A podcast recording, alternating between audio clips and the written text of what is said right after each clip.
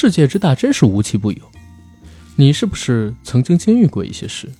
或者曾经听闻过一些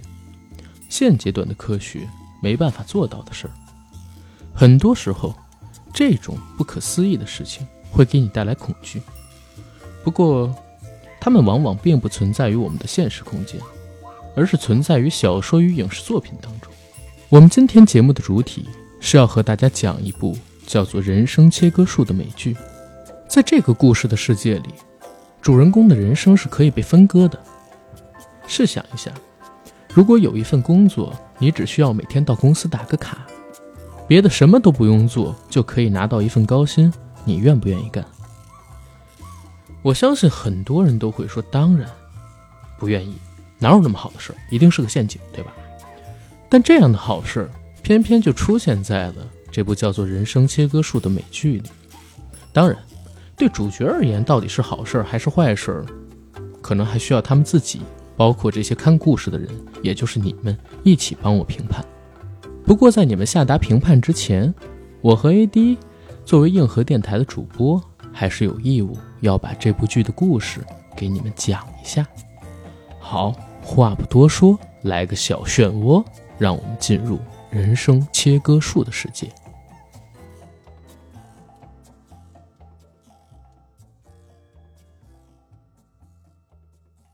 Hello，大家好，欢迎收听我们这一期的硬核电台，我是主播阿甘，我是 AD，非常高兴又可以在空中和大家见面。这一次我们阔别的时间有点久，两个礼拜，每个礼拜都有节目正常录制啊。这上个礼拜可不是正常录制，我还想让你分享一下脱离隔离之后的感受呢。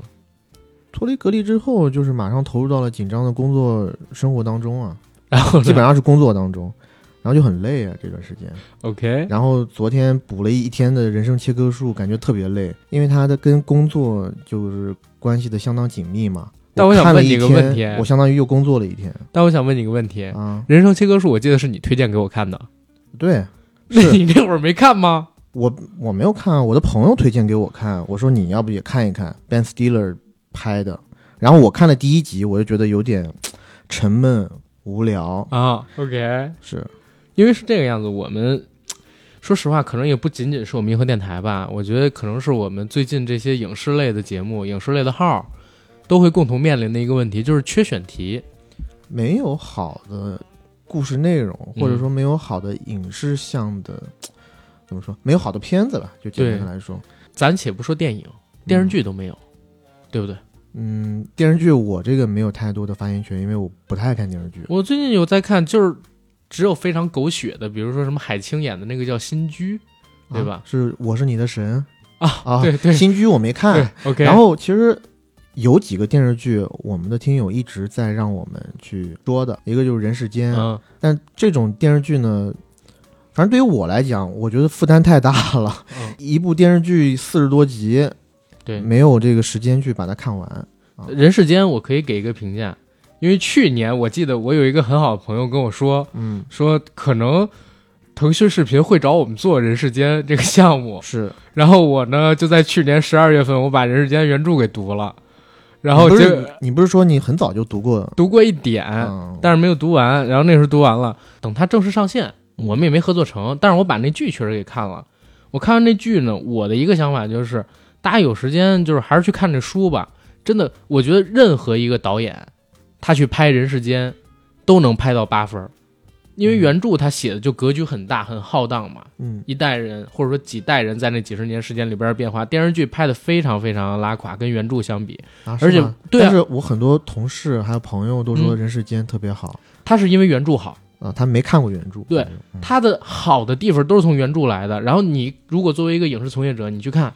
他的镜头技法，包括他的剪辑，还有他导演拍的，真的都很拉垮。我觉得全都是靠原著本身那些情节在撑着，因为原著真的有史诗气魄的，好歹得过茅盾文学奖，对吧？嗯，所以大家有时间如果喜欢《人世间》这部戏，欢迎去读读原著，肯定会更喜欢原著，对吧？然后我们就再说回了一个最近两天，本来我跟 AD 想做的选题，嗯，其实昨天还是前天，我们最开始定这个房间的时候，名字还不叫“人生切割术”，是我们定的是一个闽南语的粗口。嗯，对吧？靠背，嗯啊，但是后来呢，房间名刚建成，然后有某个平台的朋友就跟我们说说你别聊这个，这个片子呢可能有一定的风险，可能会被下架呀，然后还有一些其他被下架了。豆瓣上已经找不到这条目了。是啊，嗯所以我们俩就临时又改名儿，改成了《人生切割术》，你说有多难？而且最近在院线里面上映的一些电影，中文电影没有太多好的，嗯但是是有那么几部好莱坞的电影，我们觉得还不错的。嗯但是其实也聊过了，是蝙蝠侠，蝙蝠侠聊过了一嗯，神秘海域其实在 IMAX 聊过，嗯。对吧？然后最新上映的《神奇动物嗯》，其实口碑普遍不是特别好。是，啊、再加上我们俩好像也不是特别大的哈利波特粉丝，所以也提不起太多的兴趣。本来想聊一下那个靠背这个东南某岛的这个电影，我是很早就看了，然后一直让阿甘看，阿甘本来不敢，就不 不敢看这样的恐怖片，是，嗯，但我跟他说就是不恐怖，然后去，只要他还是在前几天吧，你就是嗯看了这个片子，然后但但我还是想说，我记得出资源的，其实这片子是去年我跟你提的，嗯。但是呢，出了资源之后，我本来在第一时间我就下载到我手机里了，嗯。但是你先往群里边发了个东西，就咱呃咱仨小千儿咱们仨那群里，你嗯发了一个开场那老太太去买早点的视频，嗯，在早餐然后我不敢看了，对，大体的那个场景的内容我给大家介绍一下，就是一个老太太在那儿买早餐，但她其实买不是买早餐了，她已经被感染上某种病毒了。我们一开始只看到她的侧面，嗯，等他缓缓的转过身来的时候，发现哇，他是龇牙咧嘴的，然后眼眶泛红，牙齿也不整齐，眼睛全都是黑的，哦，是黑的，是吧？对。对。然后呢，就开始发狂，发狂干的第一件事儿就是把早餐店我们知道要炸薯条，嗯。炸薯条的话里面会有那种特别烫的油，嗯一大锅油，他是整个把那一大锅油，这里我要说一点啊，照理说老太太她力力气可能没有那么大的啊，是。狂性大发了，啊她可能是受病毒感染，然后她把那一大锅油全部都倒在了早餐店老板的头上，嗯。然后因为太烫了，油嘛，就嗯高温嘛，然后太烫了，然后这个老板的头部也是一个比较好的食材，然后瞬间就被煮熟了。是。然后这个老太太呢，就生抓了一块那个老板头部的肉下来。其实大概就是这么一小段视频，嗯我发给了阿甘看，阿甘就在群里面惊呼：“哎呀，妖兽妖兽啊！哎呀，不能看啊！”什么的，哎呀，我我就是我是真没有，其实就这么一小段儿啊。不是，我是真不敢看。你知道，恐怖片应该是我所有电影类型里边最短板的短板，就是看的最少的。包括惊悚片看的其实也很少。嗯然后尤其是这种，我看它里边预告片还有一些剧照啊，嗯，包括你发这个视频，你想才刚开场，我以为后边尺度会更大，会更吓人。，对，后边其实它尺度倒没有像第一场这么大，嗯但是呢，我觉得它在恶心程度上和心理变态的程度上啊，是是是有一点的。勇攀高峰。对我还记得那天 AD 跟我说，你还是看一下吧。然后我我大概你是两点给我发的，我说嗯行，我马上就看。然后到了三点多，我给 AD 发了一条微信，我说你确定不恐怖吗？我还在做心理建设。然后他说不恐怖，你看吧。然后我就开始看这个片子，结果我发现，嗯，真的是不恐怖，就除了恶心之外，其实是不恐怖的。嗯对吧？就是确实有一些让你反胃的东西在，但是你要说有没有那种惊吓感，没有、嗯啊，它这个东西不强。再加上这个片子本身现在好像舆论也不是特别的好，再加有一定风险，我们就没聊了。对，换成这个真正的恐怖片嘛，人生切割术嘛，对吧？人生切割术，我觉得大家很多朋友看完了之后，应该会觉得有点细思恐极，因为每个人都需要上班。在这个节目的伊始，我想问大家一个问题：如果有一份工作，这份工作只需要你每天到公司打一个卡，别的事情什么都不用做，你还可以拿一份高薪，你愿不愿意干？你不是在说国企的工作吗？你听过北京的一个绕口令吗？不是一个顺口溜吗？嗯，事业单位就是美，下半句是呲妞、看报、喝茶水。是差不多啊是啊，啊。但是我们说到的人生切割术里边的工作，跟刚才说的国企的工作还不一样。嗯我刚才说那份工作，虽然你每天只需要到公司打个卡，别的什么都不用做，还可以拿一份高薪，很多朋友肯定会选愿意，对吧？但是这份工作它其实有一个致命的缺点，就是在你选择做这份工作，确认同意之后，你需要做一个手术。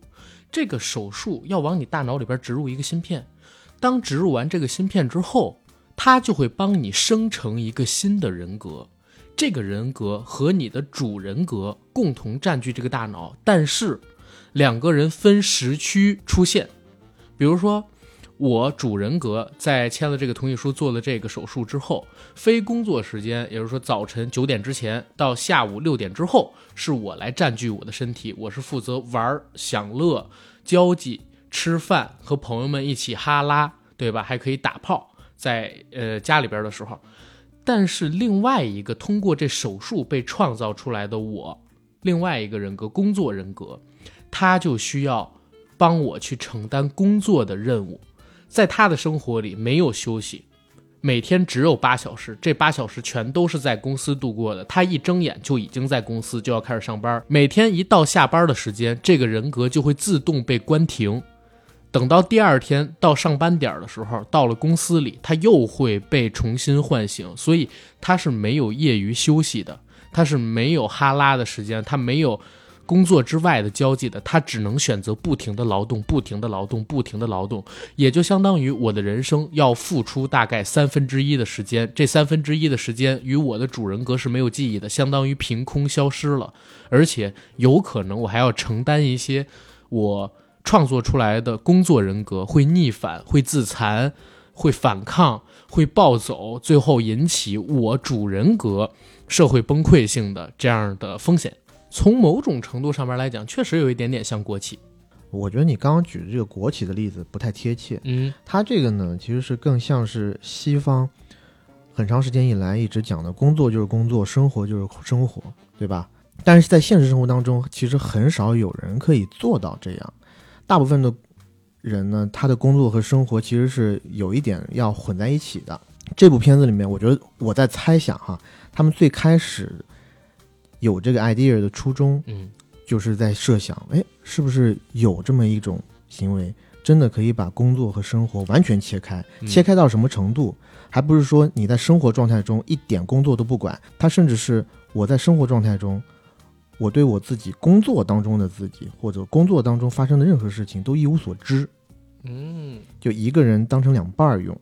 这才叫完全的切开。是，但是你会选择吗？先问一句。我呀，嗯，如果我工作的并不是我喜欢的话，我会接受这样。嗯，但如果我我做的这个工作就是我喜欢干的事情，嗯，那我肯定不会接受这个。看到这部戏的时候，我其实扪心自问过我自己，嗯就是我的话，我会不会选择这么干？后来想了想，不行，因为你比如说做播客，然后我录节目的时候是一个记忆区，然后不录节目的时候是另外一个记忆区，那完蛋了，我记忆不互通，我聊什么呀？嗯对不对？如果生活中的记忆不能共享给我录节目时候的人，嗯，那那个时候我跟大家什么东西都说不出来。所以说，如果愿意接受这种嗯手术的人，嗯他在工作状态中，或者他的工作是有一定的限制的。嗯，像类似我们这种创作者，或者是跟创作相关关的都不能做。对，因为有一大部分的、极大部分的创作，你要从生活中来汲取养分，所以你像一些写东西啦，或者一些文案啦，嗯对吧？creative 之类的，你都不能做。那一些比较机械的，嗯，可能是可以做的。是还有另外一种呢，我在想，这种手术是不是给那些当间谍的人提供了极大的便利？嗯，对，他万一真是卧底的话，哇，任凭你把我打到死，我都不会透露半个字，因为我真的不知道。真的不知道，或者说他到了某一个固定的地区之后，嗯记忆觉醒，那执行暗杀嗯之类的任务。那比如说我走到元首的狼堡里的时候，我记忆觉醒了，我拿一把喷火枪，我把希特勒给杀了。之前你根本就查不出来的。呃，我在看第一集的时候，嗯就是当然了，头十分钟是让我完全摸不着头脑的，我不知道在干嘛。嗯因为头十分钟其实是一个女士从办公桌上醒来是，然后回答了一系列你看完全都看不懂他在回答什么的问题，是，尤其他的叙事的节奏又非常的缓慢，嗯，让我一开始在恍惚，我在觉得，哎，我到底是在看一个审讯片，还是在看一个啥？然后到后面，其实第一集的呃后半部分啊，告诉大家了，这是有关于记忆切割或者说人格切割，我人格切割的一个一个故事。嗯。然后呢又跟记忆有关，所以我的第一直觉是，哎，这是另一种或者说做到极致版的暖暖内含光。嗯嗯暖暖内含光那个电影也是大家就是应该是豆瓣二百五吧，嗯就是经典中的经典了。嗯讲的就是男女想要忘掉彼此，未来有个手术，它可以它可以精准的进入到你脑部，把你想擦除的记忆给擦除。嗯但是呢，爱情的力量或者说命运的力量是无穷的，尽管你用尽了千方百计想要擦除你对你另一半或者说你爱过的那个女友的那些记忆，嗯，但是命运还是会把你们两个人牵到一起。是嗯呃，所以我一开始会以为他讲的是这个啊，但结果往下看的时候，我会发现其实差别还蛮大的。嗯，我觉得是这样。咱们俩呢，可能还是得先稍微拿出一点时间给大家介绍一下这个剧的基本的信息，然后还有它大概讲了一个什么样的故事，对吧？人生切割术又名叫做离职，其实离职这个艺名比人生切割术出现的更早，它是到了三月上旬的时候才正式更名为人生切割术。然后这部剧呢是由苹果 TV 在二月十八号上线的，是一部流媒体制作的剧集。全剧一共有九集，每集的时长大概是四十五分钟到五十五分钟不等。那截止到目前，我可以说这部剧是二零二二年口碑与市场反馈最成功的美剧。它现在在豆瓣上已经达到了九点一的高分，算得上是神作级别的美剧了。而更有意思的点是在于，这部戏刚开播的时候，其实它只有八点四分，播了七集之后，它变成八点七。刚刚完结的时候，这部剧呢大概评分到达了八点九，又过了几天才到了现在九点一，而且还有可能哦，它会越来越高。这一点其实挺超出我认知的，因为一般的美剧它是越播分越低啊，但这部剧是越播分越高。为什么会出现这样的情况？我跟 AD 其实我们俩人都聊过，就是这剧它大概从第三集开始才好看起来，第一集、第二集挺沉闷、挺性冷淡的。从第三集、第四集开始，剧情渐入佳境，然后越到后面，戏剧冲突跟张力就越强，越勾着你往下看。然后到结尾的时候，他又挖了一个惊天大坑，所以它的评分才会有一个上扬这样轨调的情景出现。因为这部剧它其实是一个悬疑向的美剧，所以我不能跟大家做太多的剧透，否则的话会影响大家看故事的观感。但是我可以跟大家讲一个非常非常笼统的概念，在人生切割术的世界里边，有一家公司叫做卢蒙。卢蒙公司开发出了一个技术，号称可以通过这个技术极大的提高员工的工作效率。大家可以把这个技术叫做人生切割术，它是一个手术。这手术呢是通过往正常人的大脑当中植入一个芯片，然后帮这个正常人创作出来一个工作人格。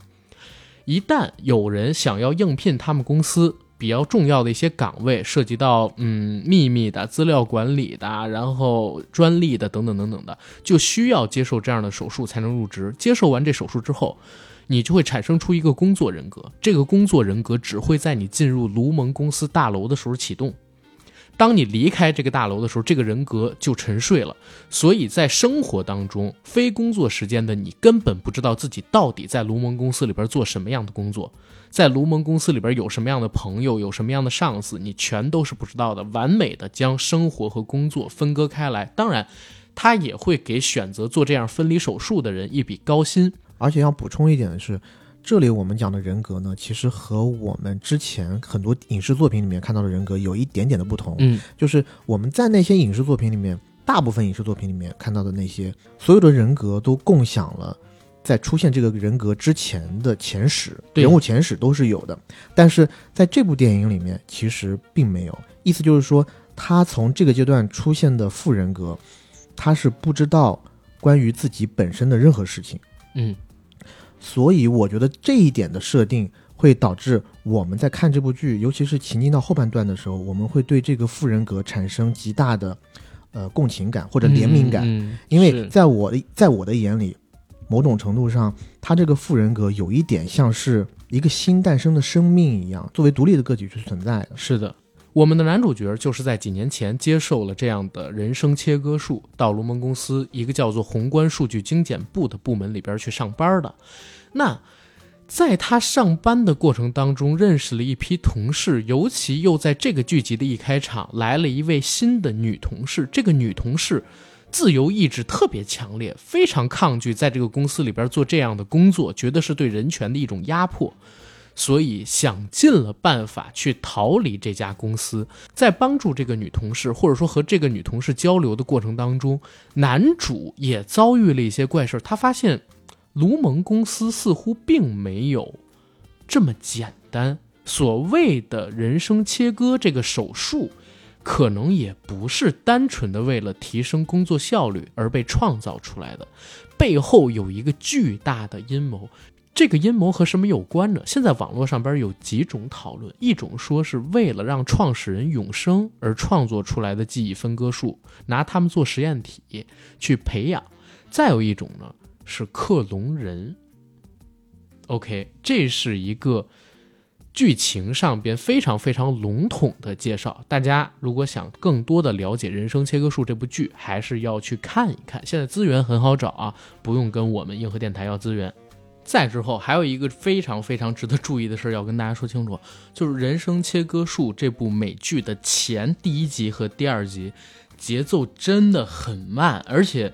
会很沉闷无聊，大家一定要熬过前两集，因为前两集它只是挖坑，丝毫不甜，而且在挖坑的过程当中也没有什么非常喜剧的、非常刺激的视觉的桥段出现，就会让你觉得，哎呀，要不要看下去？相信我，从第三集、第四集开始，剧情渐入佳境，一定要熬过去一二集。然后这个故事其实，在讲第一集的时候，我当时说实话跟 A D 的感受是一样，有点懵，因为一开场就是一个女人在桌子上醒过了，我一直懵到大概第三集、第四集。OK，这个女人在桌子上醒过来之后，在她前边有一个类似小雅音箱或者说天猫精灵那样的一个硬件设备，然后那硬件设备小度小度，对对对，开始在提问题，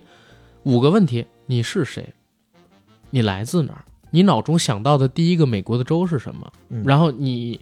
呃，母亲的眼睛的颜色，还有就是某一个先生他最爱吃的东西是什么？一共问这五个问题，嗯，对吧？第三个问题就是问你想到的第一个美国的州是什么，都是可以答出来的。但是另外的四个细节的关于过去的，关于每个人可能都会知道的问题，他都答不出来。所以这五个问题后来我想了一下，它其实代表了一种。为什么他能判定这个记忆分割手术成不成功？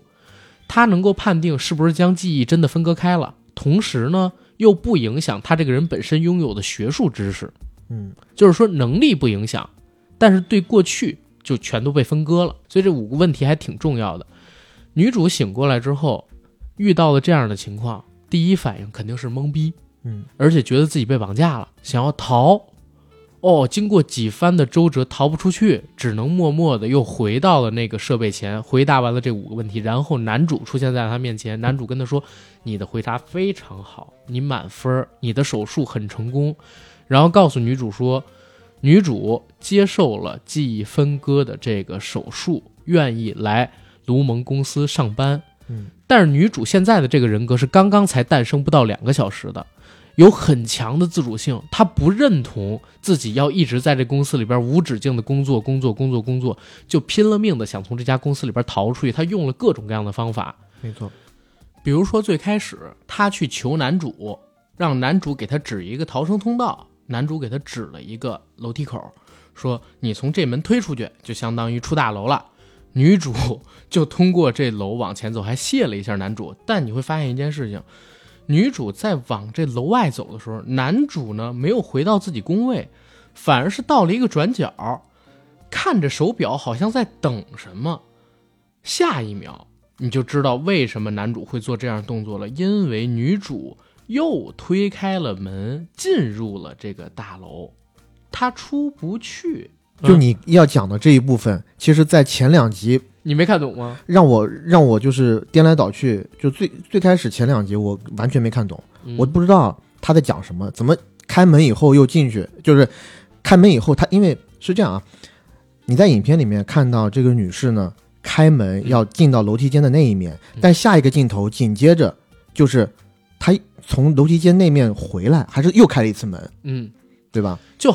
其实你感知到的是啥？他当时用的那个技巧是直接给你表现的女主她的视角，嗯。她开了门，按理说是走出去了，啊，对，但是在她的视角里边，她开了门却没走出去，反而是走回来了。没错，就是我当时的第一反应是啊，难道这个女的接受这个手术，精神还有点错乱，嗯。或者是最初期的她还没有调试好什么的？啊？直到后面才反应过来啊，她是完全把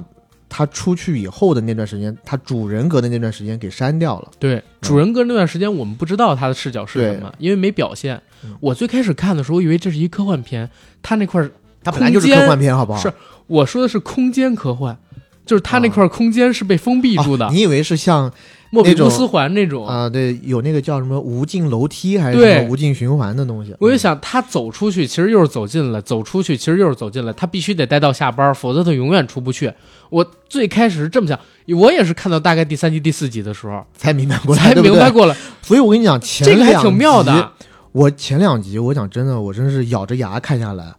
说真的，就是他第一集就让我觉得工作是一个特别恐怖的事情，因为，我很早的时候都讲过，我我的工作其实我自己是喜欢的嗯啊，我我一直从上学到工作，其实都很幸运干了我喜欢干的事情，所以我的工作其实蛮开心的。呃，但是我看到这个电影里的这个工作以后，我觉得，哇，他们的工作真的好枯燥无聊，而且我到最后最后，我看完九集，我也没明白他工作的到底是什么，他们工作内容到底是要干嘛。他的工作内容在第二集的结尾、第三集左右的时候有给女主讲过，因为女主刚接受完这个分离手术嘛，男主其实是她的领导，要教她她要到底要干什么。他们叫呃宏观数据精简部，嗯在他们这个部门呢，一共有四个员工，每个员工负责的是什么？就是他面前有一台电脑，而且他那个电脑的配置很老式，非常老式的那种嗯电脑，就是有大屁股 CRT 显示显像管，但是很小，嗯，而且它的那个像素是极低的，屏幕都是凸出来的。然后它的键盘跟我们现在看到的键盘其实如出一辙，但是键盘和鼠标是一体的。我不知道这是不是七八十年代那时候电脑是这样。在他们叙述的那个工作里边，也就是说，从上一层，他们上一层提供数据的部门会给他们发送过来大量的数据，然后这些数据是加密的，嗯，加密成了数学的字符，比如说一二三四五六七八九，就全都是数字，全都是数字。但是呢，这些数字里边有一些数字是含带着危险的资料信息的，但是因为他们做的那个手术，嗯，那个手术在做完了之后，他们会对于这样的信息有一个很敏感的感知，嗯，所以他们呢就能感受到，呃，这些数字里边有哪些是存在问题的。存在问题的数字会让他们觉得生理性的不适，要不然就是恐惧，要不然就会引发他们其他的一些情绪。当出现这些情绪，他们发现 OK 这组数据有问题的时候，就需要用鼠标把有问题的那些自己感知到的数字圈起来，然后放进他那台电脑显示器下方的四个文件盒里。那文件盒是虚拟的啊，放到这里面之后，就相当于完成了一次数据精简的工作。他每天的工作就是不断的从海一样的一二三四五六七八九这种乱序的数字当中去寻找刚才我说的会引起自己生理性不适的信息，然后把它们关起来，真的很离谱。你如果去看截图的话，它其实是和这个企业的原教旨主义挂钩的。嗯就是这企业的创始人说，人人或者是人的精神是由四种元素构成，它哦叫四种脾气，四个 temper。嗯，然后你对应每一个电脑的截图，它下方有四个盒子，是然后这四个小盒呢，分别对应的应该是就是这个企业的创始人基尔说，在我这一生中，我鉴别出了四种元素，我称它们为脾气，从中我又推导出了每一个人的灵魂。这四种元素是啥呢？悲哀、嬉笑、恐惧和恶意。嗯，然后是要把这些数字全部对应的放到这四个盒子里面。哇，那他如果看了靠背，岂不是全都要放到恶意的那盒子里？嗯，或者还加一个第五个盒子叫恶心。我觉得跟很多流水线上的那些工人工人其实差不多，嗯，并没有太多的技术含量，只是一个大量的需要人工机械性的。的。但我就觉得很离谱的是，这四个人里边居然还有一个卷哥，就是那胖子，你知道吗？嗯就谁都别影响我挣钱，我要好好的挣钱。，Dylan，对，他说我呢，在这个工作上尽心尽力，我要赚大钱，谁都别影响我。女主角来的时候还给女主角显摆自己曾经获得的那些奖章。都是嫉妒员工。对嗯你做到百分之十、百分之二十，你能获得一个画儿，获得一个皮、一个橡皮、一个小红花儿什么这个那个，就开始显摆。我靠，特别离谱。而且他那个里面离谱到什么程度呢？就是他所得到的这些奖励，都是我们作为正常人来看特别微不足道的奖励。是，真的就是你，你想他的那个呃，Dylan 这个中年男人已经四十多岁了，对吧？。对，但是收到奖励 就是那种什么橡皮啦、什么手指套，他会觉得特别牛逼。是，然后还有一些小的插画什么的。但是他确实是模范员工，嗯为什么呢？因为我不知道大家有多少人用一个求职软件啊。但当然了，大部分在中国的人基本上是用呃，在我国的是 Boss 直聘或者猎聘什么的。对，但是呢，我也知道有很多朋友还是用领英的领英 Lumen Industry，、嗯你在 LinkedIn 上搜，哦它有这么一个主页。啊，进主页以后，大概有六七段视频，每一段视频都是一一个 Lumen 的员工去介绍这个呃公司企业啊是怎样怎样。介绍的这个人就是 Dylan，、哇哦，就是这胖子。有这几个视频还挺挺有意思的。他那个部门不就四个人嘛？如果大家看过这个电视剧的话，就知道他的这个部门的设置啊，其实非常空旷，嗯甚至是有点简陋了。是，而且一个部门只有四个人，他们有自己的小茶水间嗯和小的厕所。中间有一个视频呢，是 Dylan 去介绍厕所，嗯他讲了一个特别奇怪的事情，就是说说，我这是我们的厕所，然后有五个蹲坑，非常奇怪，因为我们只有四个人，所以他上厕所的理念就是从星期一到星期五，每个星期每啊、每一天换一个蹲坑，，OK。就自己给自己找点乐子。你知道我当时为什么我说看到第一集的时候，很多人会觉得这剧不好看，然后弃掉，是因为这个剧在第一集、第二集的时候，你不觉得它很性冷淡风吗？就一点儿激情都没有。我丝毫没觉得这剧有什么好看的，但看到第三集、第四集的时候，我就觉得有意思了。首先，各个人物他们的性格开始带入出来了，因为像我们刚才说到的，女主开始知道自己工作是什么，哪怕这么无聊的工作，还有迪伦这样的卷王。然后男主这样的呢，就相当于哎，好好先生，我在这里我已经认了，对吧？嗯我也不争了。虽然我之前可能也被关过小黑屋，但我现在已经认了我这趟事儿了。然后像老头儿这样，他甚至还在里边找到了人生的真爱对——猎鹿人啊，猎鹿人男主角啊，啊，OK，对吧？然后还有呢，像是在这个剧集当中，你会发现，从第三集开始，男主还有其他的一些主角们，他们现实就是离开这座呃卢蒙大厦之外的生活开始被引入进来之后，你会发现有意思，好像这个工作不是那么简单。这家叫做卢蒙的公司，也肯定不是单纯的为了提升员工工作效率，给员工做这个记忆分割手术。是对吧？尤其到了第四集，因为刚才不是说过了吗？女主性格很强硬，而且自立意识很强，追求自由意志。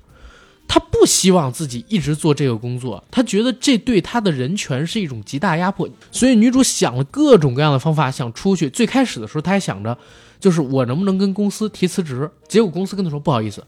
我们这儿提辞职必须得在大楼里的你和在大楼外非工作时间的你同时提离职，我们才能给你呃获批许可，我们才能给你批许可。嗯，女主说行，那你们能帮我转告他们？可以。转告完了说不行，你的离职申请被拒绝了。然后女主就觉得有人在搞自己，就尝试在自己身上写字儿，嗯对吧？带出楼，让这个在楼外面的那个人格看到自己身上的字儿，结果又被拦下来。原来在他们的电梯里有一个文字识别器，它可以识别人体内、体外所有跟字符有关的东西。只要你带这种东西出去，就会引发警报，又会有人把你拦下来。不管用什么样的方法，你哪怕藏到屁股里，它都给你抠出来。对他意思就是这个建筑内外的世界是完全不相通的，是的，也不允许你们两个有任何形式的沟通是啊、唯一的沟通就是他外面的那个自己录了一段视频，嗯告诉里面的自己，我不同意你这么样做。对，而且在我看这个电视剧的时候，我是感觉其实外面的主体是占主导地位的，嗯，里面主体干的所有事情必须要外面主体同意才可以。是因为里面这个人格，他所有的生活空间只在这个楼里，嗯对吧？他只要离开这个楼，这人格就相当于不存在。嗯，甚至咱们说直白一点，如果他从这个公司辞职了，这个人格也没了。那这个人格就会死。所以在前几集的时候，我其实不太能理解辞职或者死会有一个什么样的、呃问题，嗯因为呃我当时的想法还是说，这毕竟只是一个人格而已。但是随着你剧情的深入，你会慢慢的感觉。这个，因为我们看的视角基本上都是这个在，呃，企业内部一直在工作、一直在卷的这些富人格的视角嘛，是的，是我们会觉得这些富人格是独立的个体，嗯然后他们很可怜，嗯他们被创造出来就是一些辛勤劳动者，是要不断的重复这些枯燥的劳动。是，其实影片的最后，也就是讲这一些工作人格，他们要怎样去呃获取自由。对其实还有一些更大的坑，我们可以来讨论一下啊。嗯因为你比如说，刚才我们不是说到女主想带文字符号什么的出去嘛，但人家不让他带，他就一直以为外边的自己不知道自己在里面受苦。对他一直觉得是这个公司从中作梗。对，嗯所以呢，他干了一个什么事儿？他拿着一个裁纸刀，就是大家知道裁相片儿、嗯裁这个公司打印 A4 纸的时候，有一专门的裁纸器，是用这种切割的压力能把那个很厚的纸一下给切断。他拿那个裁纸刀卡着自己的手，进了领导的办公室，威胁领导说：“我要录个视频，你们必须给外面的我的人格去看，要不然我现在立刻就切掉我的手。”嗯，领导让他录了，他特别自哎，真的非常好玩，你知道吗？有两次都是他特别自信的，以为自己可以成功辞职，然后在电梯门口对所有同事说：“非常抱歉，但是我以后再也不会回来了。”等等，嗯下一个镜头，大家还在门口站着，他他人已经进来了。是然后第二次特别有意思，他手里边拿了另外一张光碟，他出去的时候本来带了一张准备给自己的嘛，嗯，这个时候又带了一张蓝色的光碟，跟自己录的那个颜色不一样。然后公司里边人给他放了一下，外边的那个自己在威胁他，并且说了一句特别伤人的话，说我是人，你不是，你乖乖，如果你敢动我一根毫毛，你信我，我会让你生不如死。嗯所以他才知道，不让自己离职的不是这个卢蒙公司，是外面的主人格的自己。嗯是。所以那一刻他绝望了，然后之后就导致了更极端的行为，就是他想要自杀。自杀，他自杀的方法是拿了一一连串有点像公牛插线板的那个东西，用插线板那个线吊在电梯上自杀。对，结果其实刚吊起来他就后悔了，嗯你知道吗？人都是这样的。我哎，这一块儿咱必须得说，全球的创作意识很统一。我在国内也看过好多电视剧，表达上吊前都是慷慨就义，真正的撂脖子那一刹那，大家都后悔了，嗯对吧？为什么那么快被救下？而且大家为什么那么紧张？他死还是不死？其实后边还有一个小小的反转，那个反转呢，就让大家去看剧吧，对吧？因为到最后两集的时候，大家才能知道的。嗯，但是那么多人紧张，他是不是断手，是不是会死，也是有原因的。是对，但是有一点，我想跟你讨论，你还记不记得有一集是男女主发现在这个卢蒙大厦里边养了一堆羊？对。啊，这个你不用跟我讨论，啊因为我完全不太懂哦，嗨，它是什么意思。是这样，就是刚才我们不是说过了吗？这个记忆分割术真的只是为了提升员工工作效率存在的吗？因为后面到了大概第八集、第七集的时候，迪伦在家里也被成功开启了自己的工作人格，嗯也就是说随时随地可开启。那后面又引发出一个可能，而且在剧情里边其实给了一点点暗示，就是可以记忆移植，实现永生。嗯，那如果记忆移植实现永生，我们聊一个问题：为什么会有那么多的羊，而且由人去养这些羊？在这个记忆还不能植入到人体之前，有没有可能，就是这栋大厦、这个公司它真正的创始人，之前在剧情里边说已经逝世的那位创造者、基尔，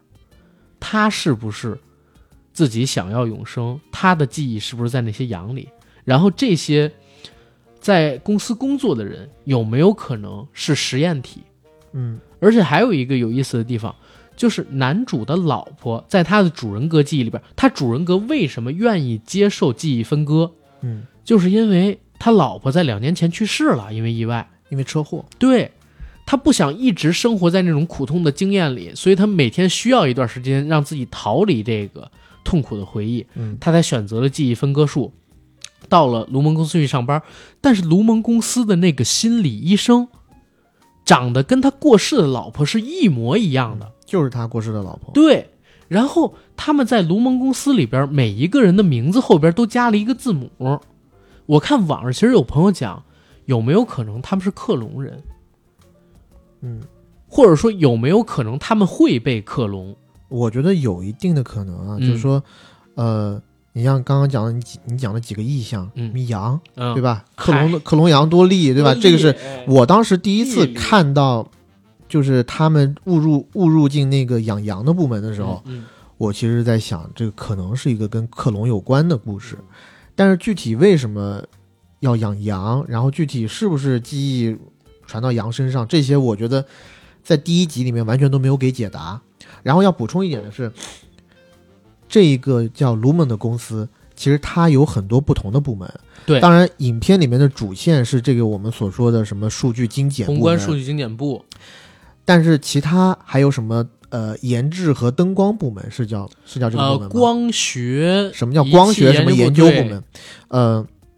每一个部门和部门之间是不允许串门的，嗯，原则上是不允许串门的。而且呢，它整个公司是这样，呃，男主我们呃应该是第一集，嗯我们跟着男主角进到公司里，然后公司的大堂是在一层一层的位置，但它所有的这个呃部门和真正的啊不是 sorry，但他所有的工作的空间是在地下的，嗯，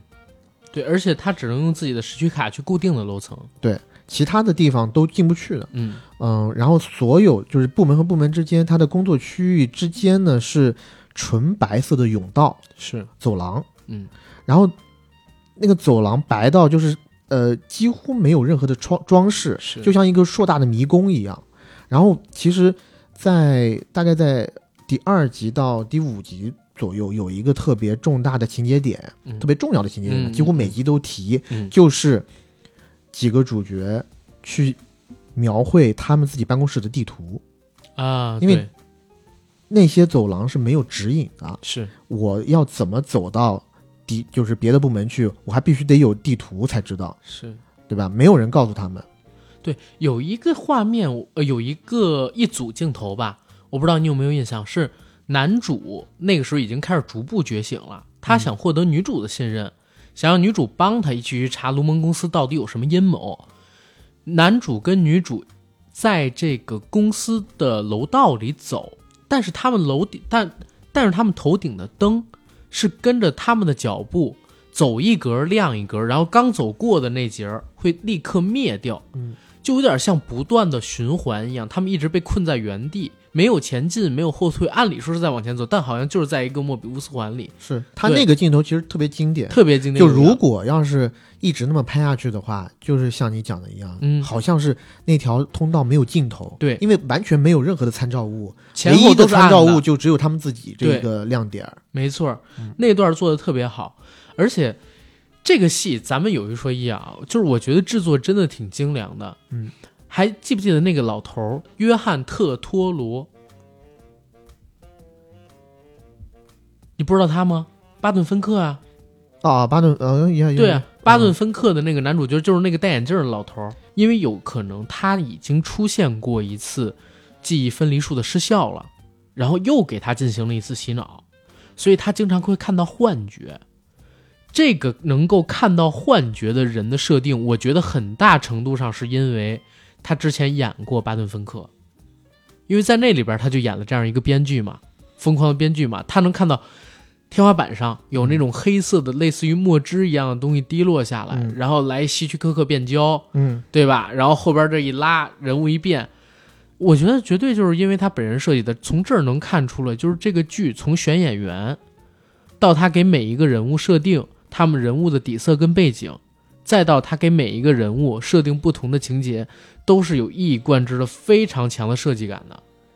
人家这个戏跟我们现在比起来，就是只能说精致，知道吗？啊，你这么一说，我觉得有可能，啊，很有可能。但我但我这是完全没往这方面想，因为他最近几年就是老是演这种在大的电视、电影、电视里面演这种配角，配角不红了嘛，老了嘛，嗯？呃，我觉得讲巴顿芬克，可能很多人没看过这个电影。嗯，最新的新蝙蝠侠里面，他是那个哥谭市的呃黑帮老大，啊，是他演的吗？是他演的啊。啊，我没认出来，我靠！哎操！我我我在看这部戏的时候，我哎我操，那我真是得回头等那个蝙蝠侠再上流媒体，我再看一遍了，因为当时第一遍可能太暗了，我真没看出来。他是那个变形金刚里边儿啊，变形金刚里面对对对，变形金刚变五里头的那大哥一二三都有他，嗯一二三都有他，他蛮有意思的。啊，反正蝙蝠侠里是他。对，蝙蝠侠里边肯定是他嗯。然后呃，说回去啊，就是除了他之外，然后男主角我不知道你有没有印象，男主角这儿就得说到这片的导演，咱们现在还没说这片的导演呢。这片导演是本斯蒂勒，对对吧？也是美国的一个殿堂级，现在可以叫殿堂级，年纪好像还不太够。嗯，不能叫殿堂级，嗯但是 A 级别的喜剧演员。对，然后国内观众比较熟悉的就是《博物馆奇妙夜》嗯、白日梦想家还有《白日梦想家》，然后其实他最开始大火的一阵儿是一个很瞎弄的、很胡闹的一个喜剧，叫《Zoolander》超级名模，哦，超级名模我看，还有两集。我我我有一个很喜欢的，那个时候我因为看了《大侦探福尔摩斯》，嗯。我很喜欢小萝卜唐尼，小嗯萝卜头唐尼。然后那个时候呢，看了《热带惊雷》，啊，《热带惊雷》里边，小罗伯特唐尼演了一个黑人，一个应该是演员，黑人演员，他们在拍一个战争片。然后汤姆克鲁斯演了一个大肚腩的秃头老板，一个金主的形象，在结尾的时候还顶着这个肚腩跟秃头跳一段辣舞。我跟你讲，那个场景应该是我那几年看过所有的美式喜剧里边，我觉得最好笑的一幕。嗯啊，《热带惊雷》，从那部戏开始认识了本·斯蒂勒，发现他是一个很好的演员。后来好像咱们电台做到第九期的时候，做了《白日梦想家》嗯那嗯个节目，《白日梦想家》这个电影也影响很多人。他还是挺有自己一套喜剧风格的，就是他不是像，呃，亚当·桑德勒那样，嗯就是搞下三滥，对吧？屎尿屁。当然，亚当·桑德勒也不仅是下三滥啊，大家可以看最近的原钻，真的拍得非常好。然后也不像金凯瑞那个样子，金凯瑞是夸张的这种肢体表达呀，对吧？面部表情呀。本·斯蒂勒早期的电影其实还都是蛮恶搞的，比如说《超级名模》，但是到了他中后期之后，其实形成了自己一套风格。他是靠巨大的反差，还有故事内核本身的一种表达去塑造喜剧感。你像他之前，嗯、博物馆奇妙夜》可能还是稍微比较市场向的，《白日梦想家》里边的概念和喜剧桥段是融合的非常好，它是用概念去带喜剧，用影片的高概念去带喜剧，有点像我们现在看到的人生切割术本·斯蒂勒，说实话哈，嗯我不是特别喜欢他的，啊，真的吗？我不是，我不，我不太喜欢这个喜剧演员，因为他的嗯表演风格对于我，反正是我自己是不太吃的。我一想到他，我就能想想到他有在很多镜头里面都会给一个特别惊恐的眼神，眼睛会变得特别大。然后还有一个它特别标志性的是在 Zoolander 那个系列里头。它是以一个超级名模嘛，一个特别蠢的超级名模。它有一个标志性的那个呃面部动作叫 Blue Steel，蓝钢是似笑非笑，然后把嘴嘟起来的那个动作是是，哎，我突然想起一个事儿，你有你记不记得郑中基之前好像有一个片子叫《我要当 model》，嗯，我好像就是抄的这个我没看过，哦，好 OK，好像就是抄的这个《超级名模》这个电影，很有可能，非常非常有可能，就是两千年代他跟古德照做的那种。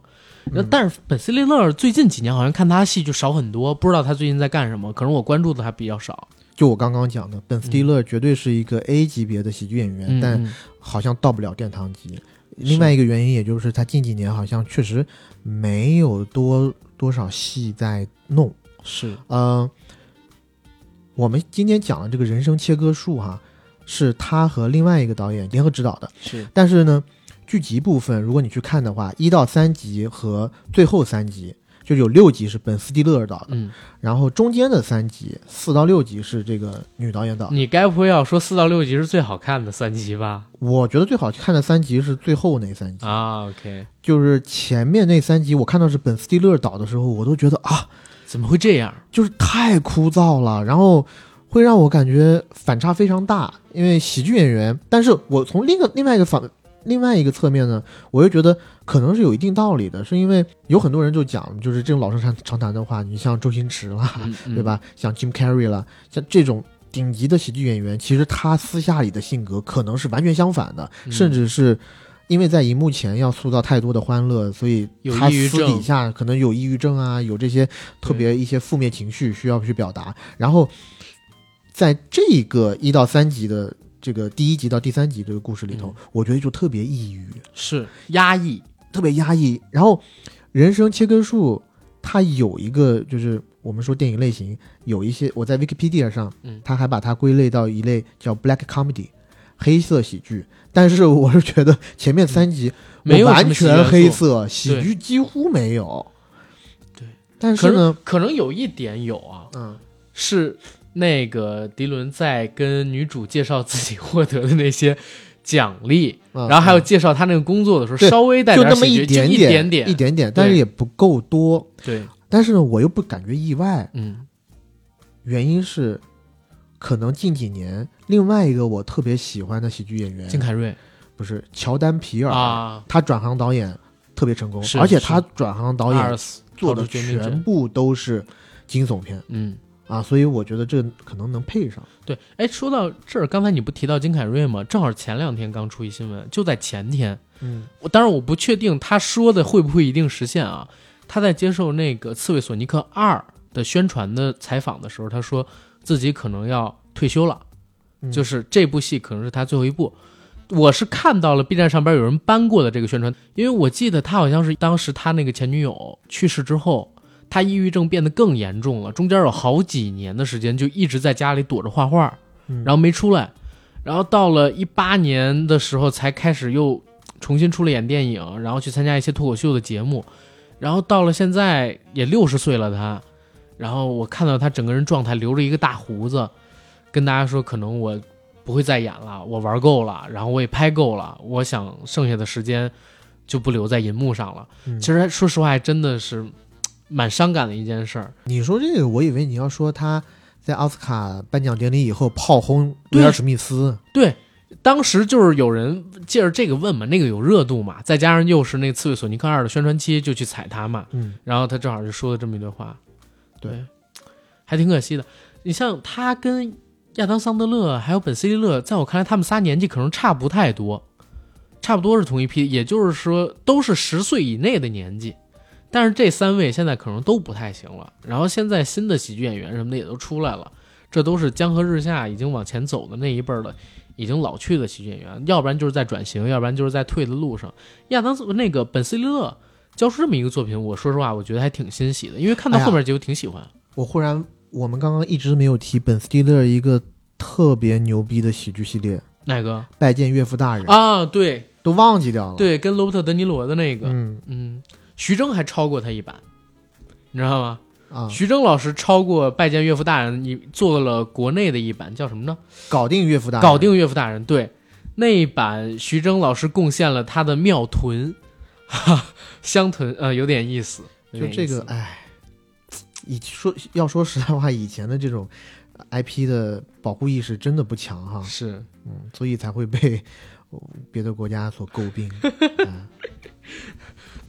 但嗯，哎，我刚看了一下，本斯蒂勒是六五年的，他还真的年纪不小了，算是五十七岁了，对吧？马上也是快六十岁的人。其实我不是说我不太喜欢本·斯蒂勒的那种演法嘛，嗯。我最近就近几年，嗯。我其实喜欢斯蒂夫卡瑞斯蒂夫卡瑞尔，啊，但是他也是之前火，这几年不是特别火呀。呃，我是什么时候喜欢他呢？就是嗯《狐狸猎手》，啊，他演了一个正剧，我觉得是。哎牛逼，而且他最近。啊，当然了，他最近刚出来的那个《太空部队嗯。二》第二季扑掉了，扑掉了，扑对掉了，，第一季我还是还是可以，我还挺喜欢的。是。咱说回这个戏，嗯说回这个戏啊，其实这个戏刚开始上线的时候，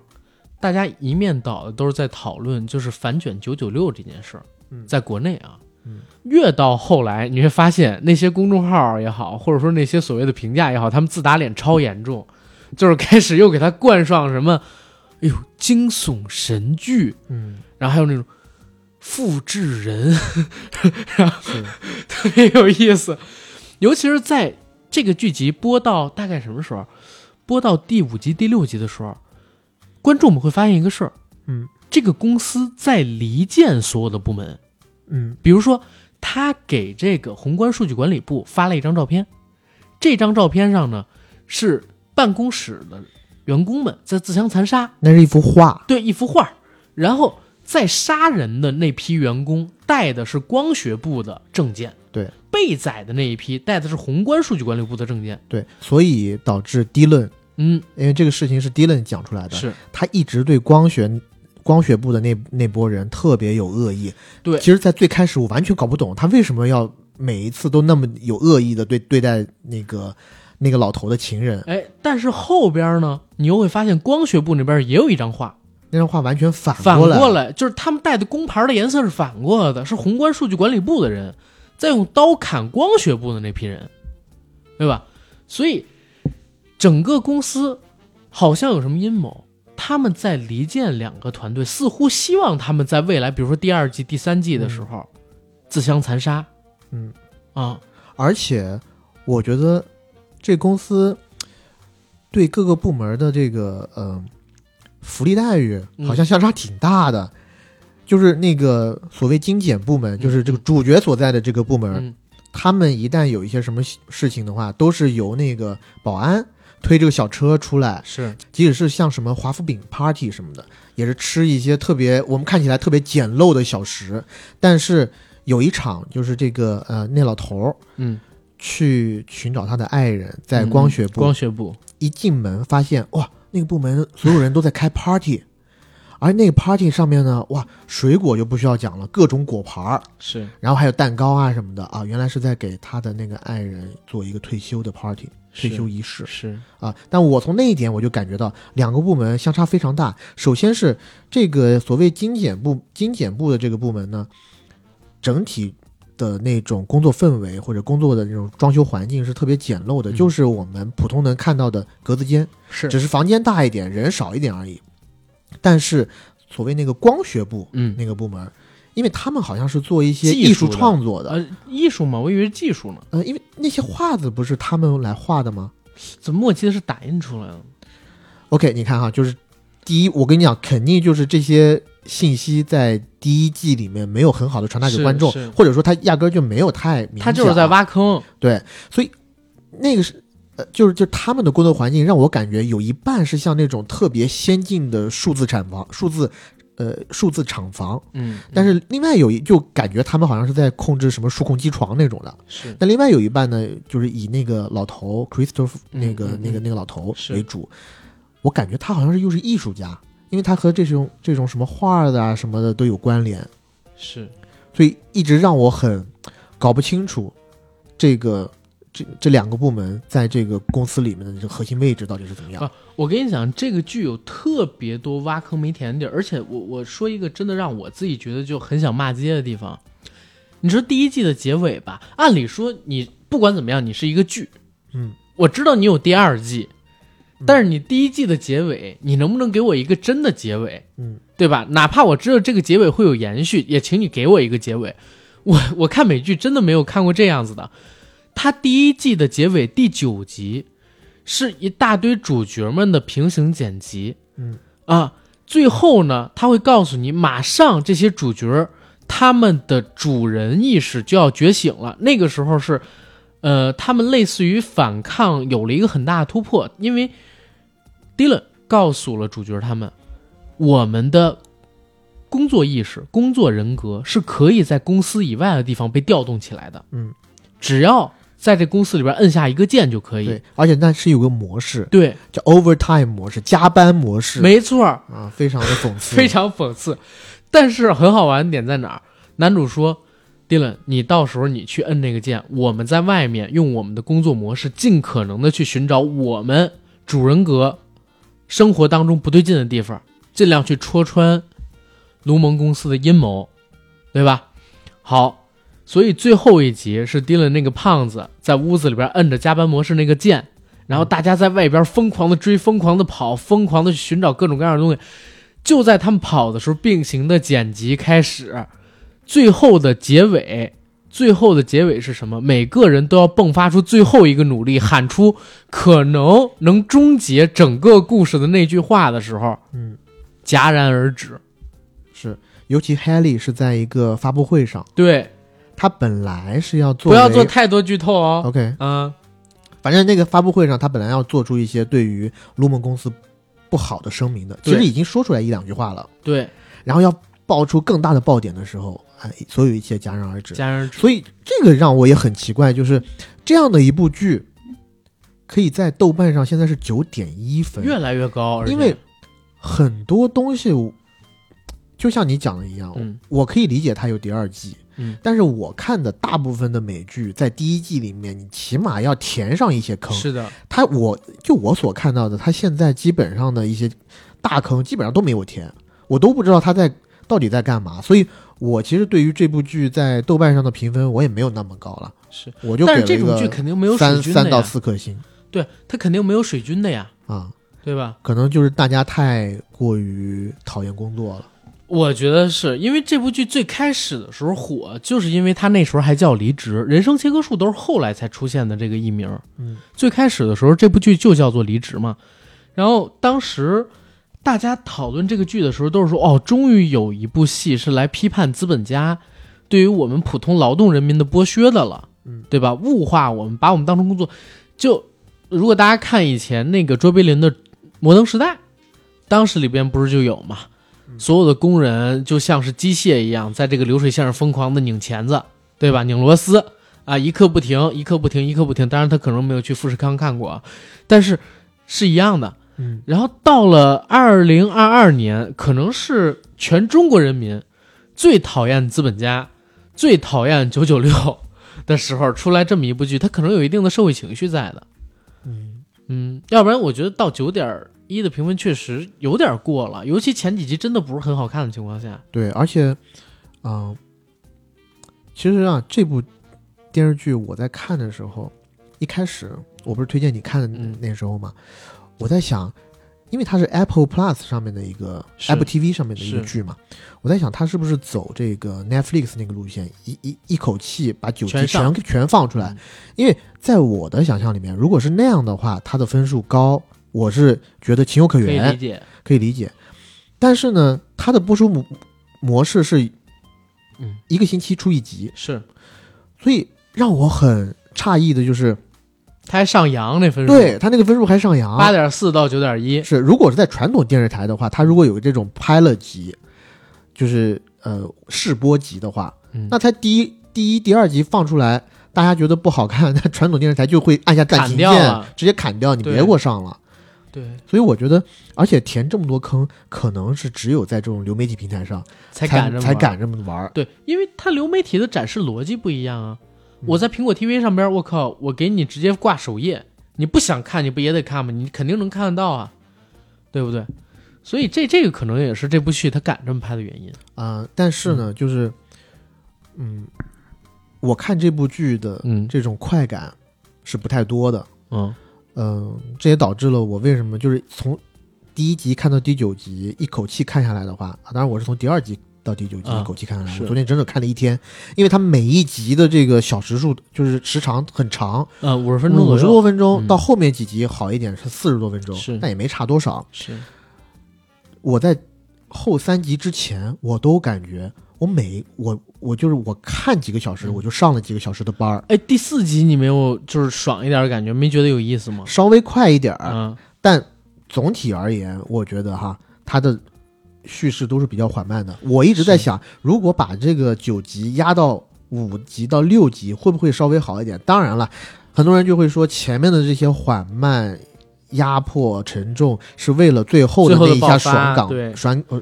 是为了最后的那一下爆发和爽感。但是我真的觉得有待商榷，因为前没爆出面让我来，对，也也是像你讲的一样，最后没爆出来，然后还是抱着一个特别大的疑问对就走了。就我上一次看片前几集完全一头雾水，嗯大概是在那个呃《守望者》的剧版，啊，曼哈顿博士到第八集、第九集才那啥呢？这个，对在嗯。前面几集我不知道他在讲什么，而且好像各个故事都是割裂的，完全没有任何联系。但是它好就好在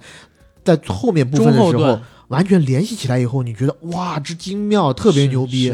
但这个剧呢，我一直到倒数第二集，我都觉得其实我好像大差不差的也懂你这个大概的意思，但是呢，中间的一些东西，我觉得你好像又就很无趣。没有办法帮我连上。对，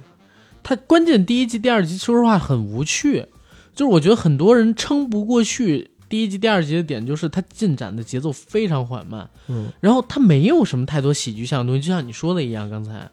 那你说我看这个戏，电视剧的观众跟看电影的观众还不一样，对吧？电影你两个小时，我有这个时间可以拿出来，你这个剧集。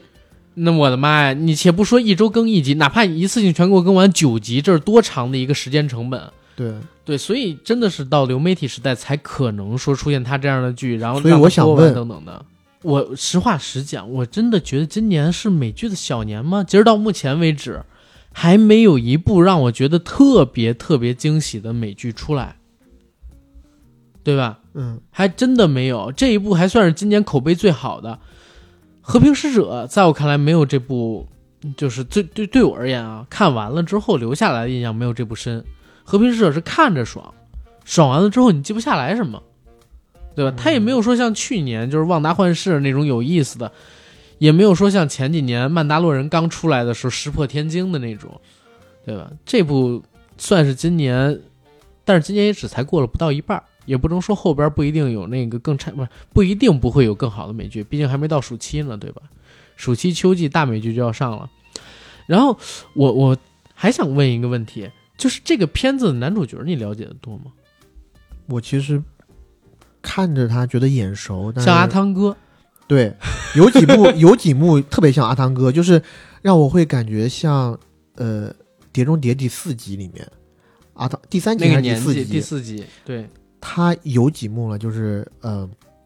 正面的特写镜头，随着这男主角在一个全白的走廊里面移动，然后他穿穿着西服，就很像阿汤哥在我忘了是第三集第四集了，他不是要在一个办公室里面要骗过保安，然后进去干嘛的嘛，也是相类似的镜头，嗯、我会觉得很像，应该是第四集，我觉得，在哈利法塔还是干嘛的？对，嗯。哈利法塔，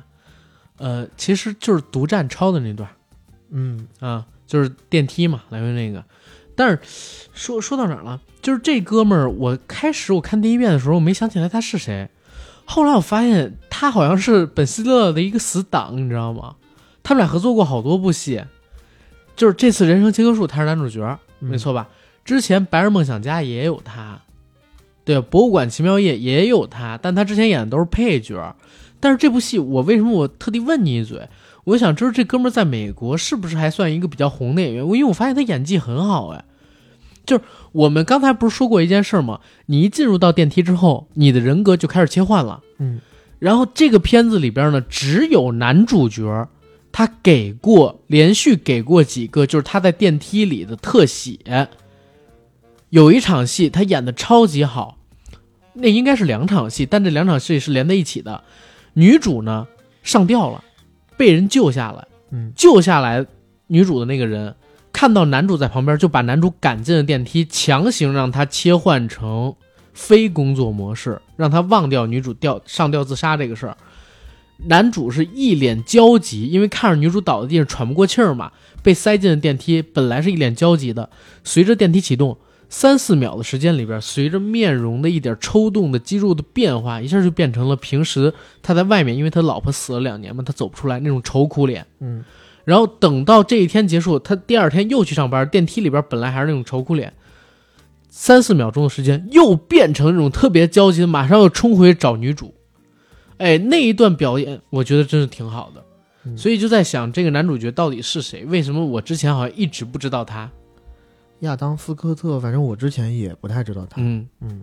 我觉得这部片子里面最出名的就是那两个老头，嗯，其他就没什么其他都不太行有名的了。。嗯，我要感谢这个剧，因为这个剧里面，呃，约翰·特托罗和这个克里斯托夫·沃肯是演一对呃 lover 嘛，然后惺惺相惜吧，还没有正式那啥呢，我觉得。啊，那我就觉得他们是爱情了。嗯呃，但我要谢谢这个剧，还是手下留情了，就是他们两个有一幕几乎要亲到一起去了。如果他要亲到一起去，我会直接啪就关掉，没法忍受那个那个画面太美了，我没没办法看。还好啊，发乎于情，止乎于理啊，就啊那个约翰·托托罗说，哎，我还没准备好。对，就说我得亏你没准备好，你准备好我就惨了。但不是，但是克里斯托夫俩老头在那儿，哎呦，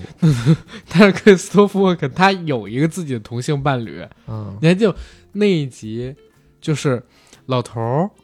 约翰特托罗他找到、呃他的那个工作意识有了之后，他去找是沃肯了，然后再找找找找跑到他们家附近的时候，发现啊，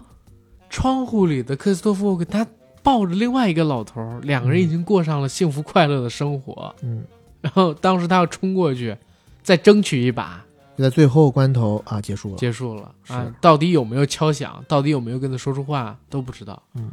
但那个呃，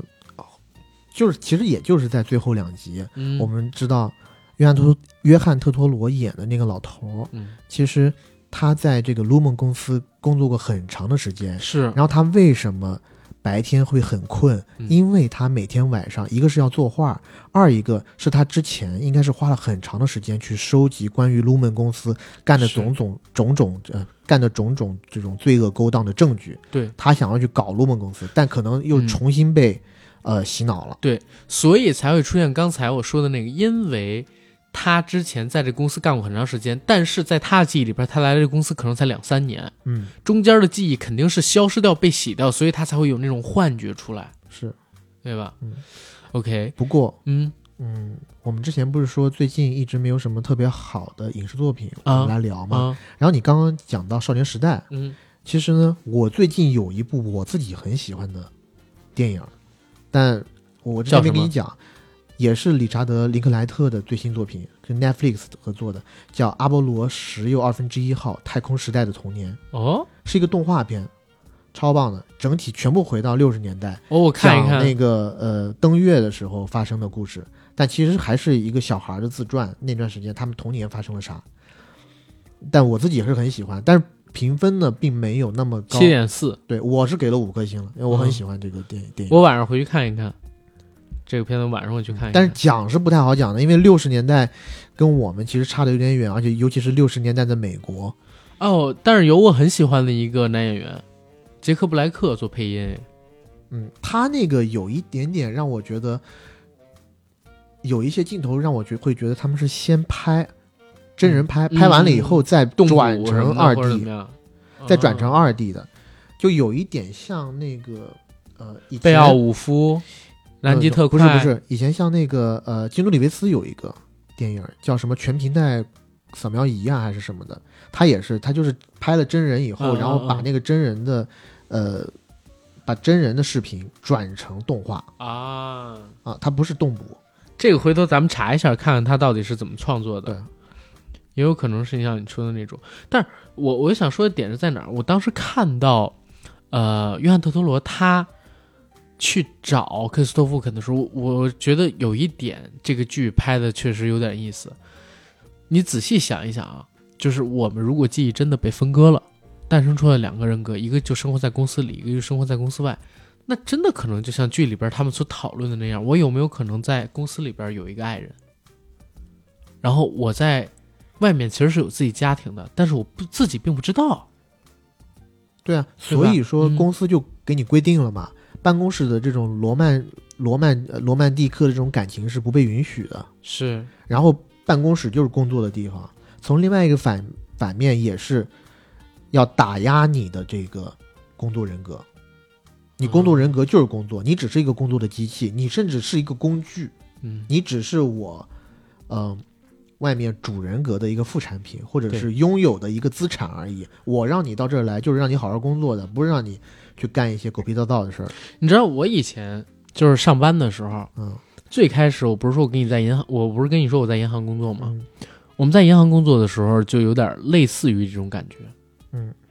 就很像怎么说呢？跟现在不一样。现在需现在我们做的工作其实是需要有创造性思维的。嗯，我以前在银行里边的时候，就有点像这个剧里边，或者说，嗯，大家现在在骂的那种吧，就是机械式工作。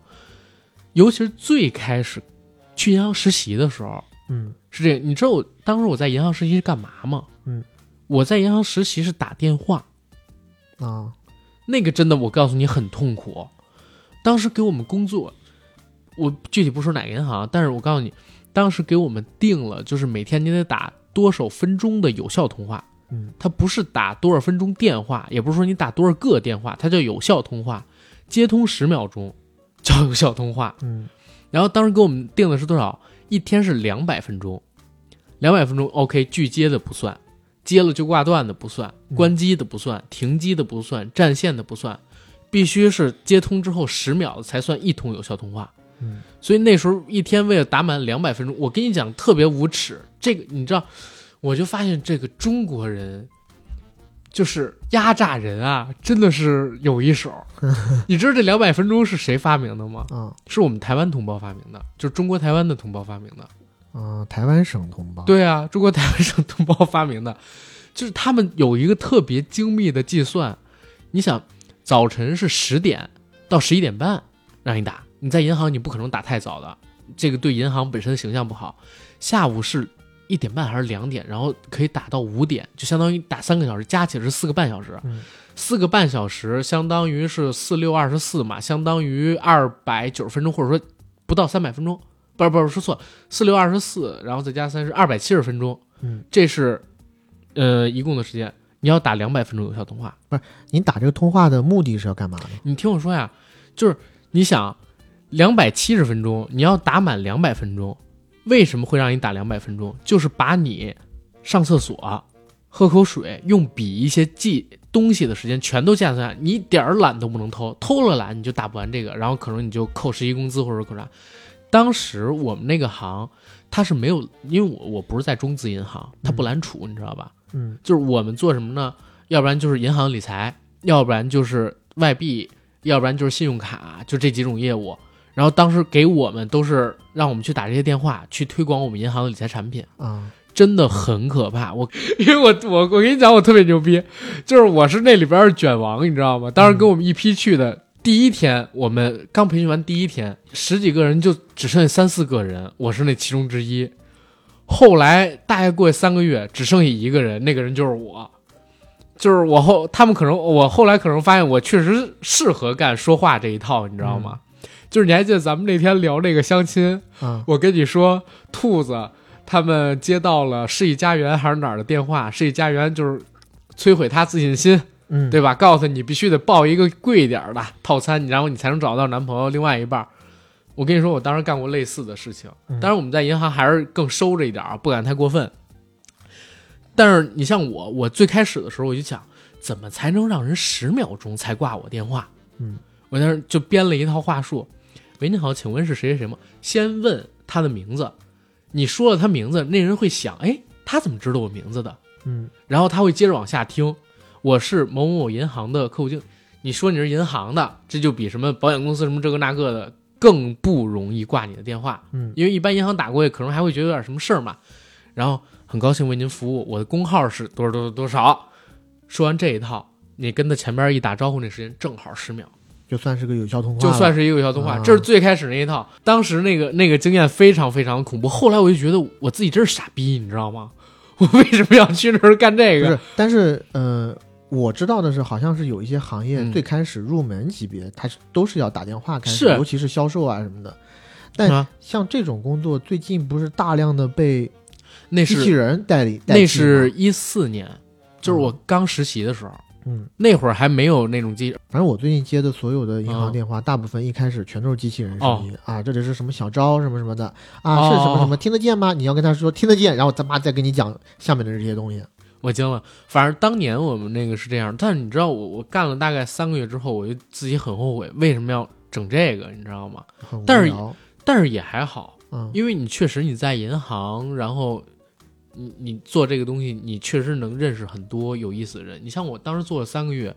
我好像做了多少的业务？是我做了几千万，嗯你知道吗？就是在银行确实不一样的。但是你现在回过头去想，就跟他这里边那种机械式的、纯压榨式的劳动没有什么太大区别。嗯，我是上班以后，我几乎没有经历过这么机械式的，我就在最开始的时候接受的，嗯也好，我好像也就是最开始一段时间，嗯就那段时间，我其实有一点怀疑人生。嗯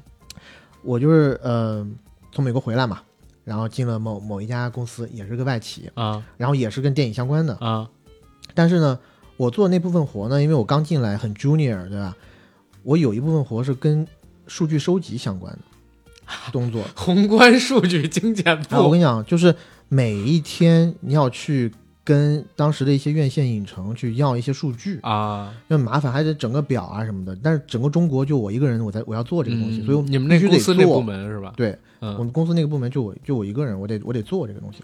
嗯，本来我一开始我也觉得就还好，就每天就是你干这些事吧，因为这是你最开始的 first step 嘛，你你要做你就得做。怪不得知道红鲤鱼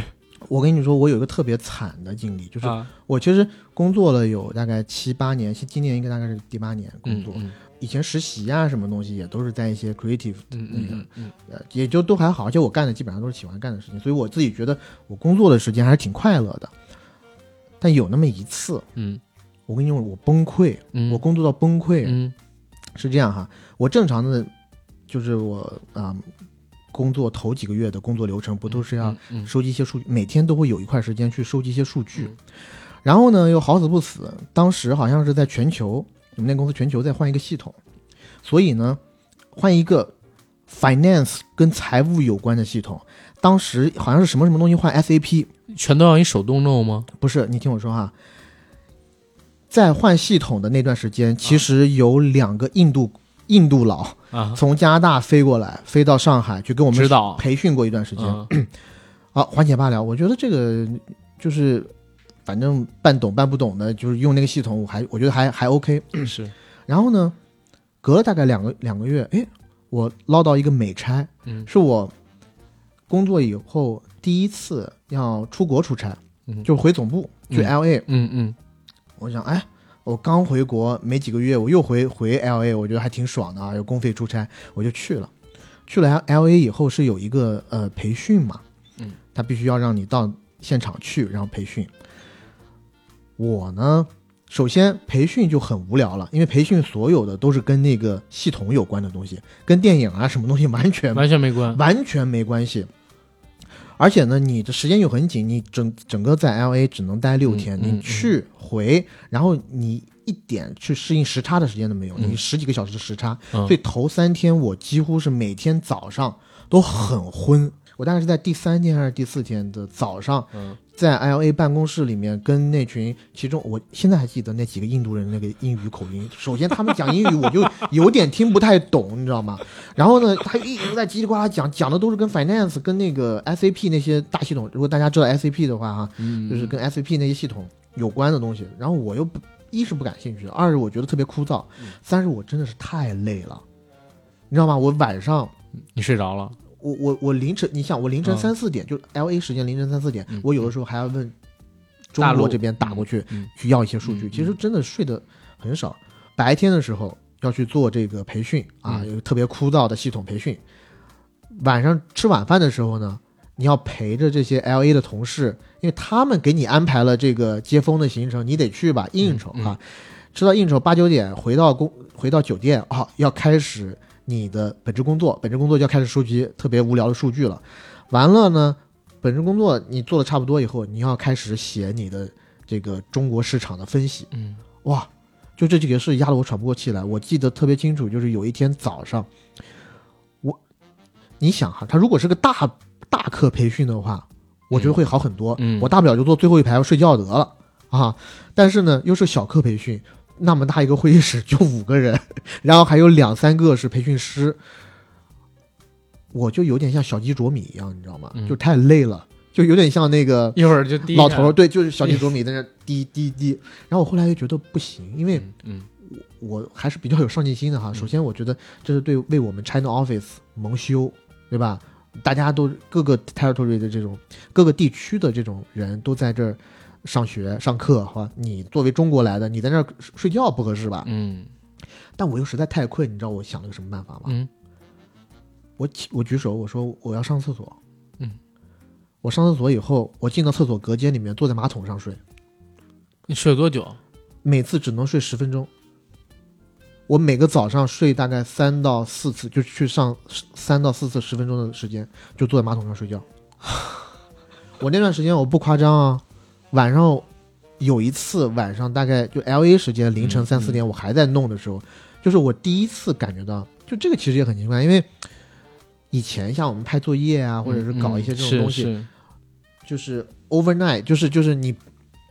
熬夜是经常的事儿。对，我但你有的补，我最高记录大概是三到四天没没睡过觉、嗯嗯，啊，但是还是可以补的。嗯。但而但是你干你自己觉得还擅长的东西，你会觉得呃，反正多少有点成就感吧，你会有个动力在。但你干这个没时差的这个东西的时候，你没法补，对，就是时差这个东西是一个特别 suffer 然后又又加上大量的内容都是比较无聊的工作。是我那一个凌晨三四点，我自己在床上一边写一边，我就哭了。真的假的？我真的哭，我还打电话当时给我前女友哭，我就是太我说压力太大了，我太累了，我又睡不了觉，我这是我唯一一次。你上次聊失眠的时候应该聊这个，我跟你讲，我我完全理解了，犯人被揪到这个呃派出所里去，派出所要是给他上个刑，不让他睡觉的话，真的不让你睡觉五六天，你啥都招，就你啥疯了都招。那个，往你身上泼冷水，往你眼上打东西，肯定疯了。就我看这部剧的时候，就好几个场景就会让我想到我当时的那个难受。我我想到的还是就是打电话那个，我跟我跟你讲是这样，就是你你别以为打两百分钟东电话就只是累啊，就或者说在那段时间里边是烦，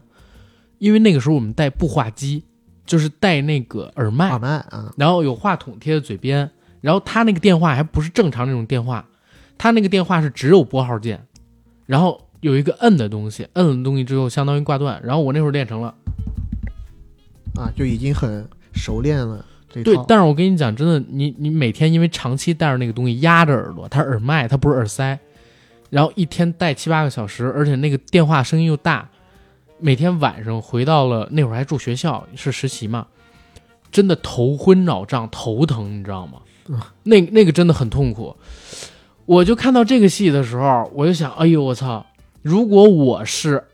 二十出头，我那会儿在实习的时候看到了这部戏，我肯定也打高分儿。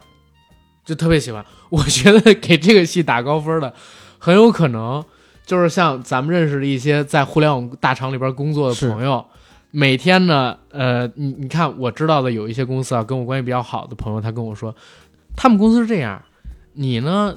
下班儿你可以走，但是呢，因为他们那公司一般互联网嘛，在那种嗯工作的地方都挺偏的，你知道吧？有专门政府给他们批的那些地方，嗯，要不然就是在什么呃西二旗，甚至更偏一点儿，对吧？上地再往那个西边、西北边一点儿，要不然上海就是张江，对上海就是张江，就这张江也配说自己是上海，嘘，疫情都没说。然后这些地方晚上本来下班人你就不好打车，然后他们公司是这样，你好像到八点给你包晚饭，嗯，然后 OK，那你晚饭你就在公司吃饭，你省点嘛。加班加到十点，你可以报销打车钱。嗯，哎，那你就索性加到十点，因为那么远，你打车回家其实说实话还挺贵的。是对，很多时候你就因为这个原因，你就没办法，就是在公司里边加班。然后你再一想，早晨你来的可能也不能太晚吧，怎么十点也得到吧？然后公司又偏，那其实你这一天的时间，就是在这个公司里边，基本上工作跟生活了。晚上回家只是睡觉，是，然后六日可能是稍微你自己一点时间。我觉得这个戏在豆瓣上面这么高的分，肯定有很多人是像我刚才说的这种生活状态哎，但你要看字节跳动他们，啊他们之前有大小周对吧？对对对，然后应该是去年下半年，嗯就是强强行的把大小周给关掉了。嗯，你别看好多人一开始抱怨大小周累啊什么的，关掉以后可不愿意了，收入上少好大一块呢。我跟你说，你这个说法呀，在微博上边就会被人骂公贼。公贼，公贼就是啥？就是说自己想卷，你自己去卷，不要带着我们卷，因为有你这样的人刺激我们不得不卷，否则我们绩效评分就比你低，然后我们就会被什么末位淘啊、汰，末位淘汰等等等等的。但我说一个就是挺有意思的事，我最近呃，有有一个女生朋友，嗯，她呢跟自己的男朋友是什么样的关系？她男朋友是华为的，嗯你知道吗？然后他们俩特别有意思，因为我其实跟他们俩也不认识啊。她呢是我另外一个女性好友的闺蜜，然后我那女性好友老跟我吐槽她跟她男朋友那种相处方式，这俩人一个月都不见得见一次面，因为其中那个女生呢，前段时间是为了跑冬奥会，在奥运村里边儿，就是在那个奥委会的地方待了好几个月，是封闭式的嘛，她也出不来。那男生就没见过她，然后好不容易从奥运村里出来了。这男生呢跟他说：“不好意思，我这边最近要赶一个项目，要加班，最近这几个礼拜或者说最近这一个月可能都见不了你，电话都很少打。”嗯就这种情况，其实也让人挺崩溃的。你就想想，呃，当然他们可能是自愿性质的加班，现在肯定是不敢强求嘛。当然加班工资给的也够多，嗯，但你从这上面来想，也挺压榨的，真的挺可怕的。现在这个加班文化，嗯，我觉得是为什么要让，就是有一个问题是得分清楚。讨论的，就是说为什么这些员工或者有极大部分的员工他自愿加班？给钱给的够啊！我觉得还有另外一个就是嗯企业文化，啊，对就像我们这片子里面一样，他其实也塑造了一套自己是独有的价值观独。有的这种价值观。然后我另外一个知道的例子就是我一个好朋友在迪士尼，嗯迪士尼的企业文化做的也是相当好，嗯就是你能想象第一次让你进去，就是告诉你这个企业是怎么样嗯怎么样的时候，嗯因为是这样哈，就是好莱坞这几大公司，只要是做电影的进去，我相信哈都会被他们这种这种璀璨的历史所震撼到。嗯但迪士尼呢，尤其其实你要光比电影什么的话，迪士尼在几十年前其实很差的，是没有什么。么东西。但他就是 HR 给你讲，会给你讲故事。嗯，我我现在具体给每个小孩一个梦。我具体忘了是什么。故事了，就是我那个姐姐跟我讲，她去迪士尼的那趟 orientation，十个新员工坐在那儿吧，七个都听哭了。但我第一次听到那个故事的时候，我是我也是觉得很感动，嗯我自己都很感动。就是我不是迪士尼的员工，但我听他跟我讲嗯类似的这种故事，我会有一点哽咽，或者有一点鼻酸，你知道吗？是。是你你你刚才问我说，就是银行的那套是怎么的？我告诉你啊，因为我我还不是中资银行，嗯就是它其实挺不一样的。就是我我这么跟你讲，很长一段时间里边，其实中国的老百姓是觉得外资银行不归那个银监会管的，嗯知道吗？但是现在合了啊，就是那会儿还是银监会，就觉得不归银监会，其实它也归银监会管，只不过它的架构，然后它的管理模式还有工作方式跟中资银行不太一样，就跟你说那个什么呃工中建交，然后招什么中信这全都不一样。然后它因为还有自己的私行的系统，所以真的就是每个礼拜它都会办一些那种讲座活动，像我们行之前还请过骆家辉。呃，请过那个蒂姆·罗杰斯，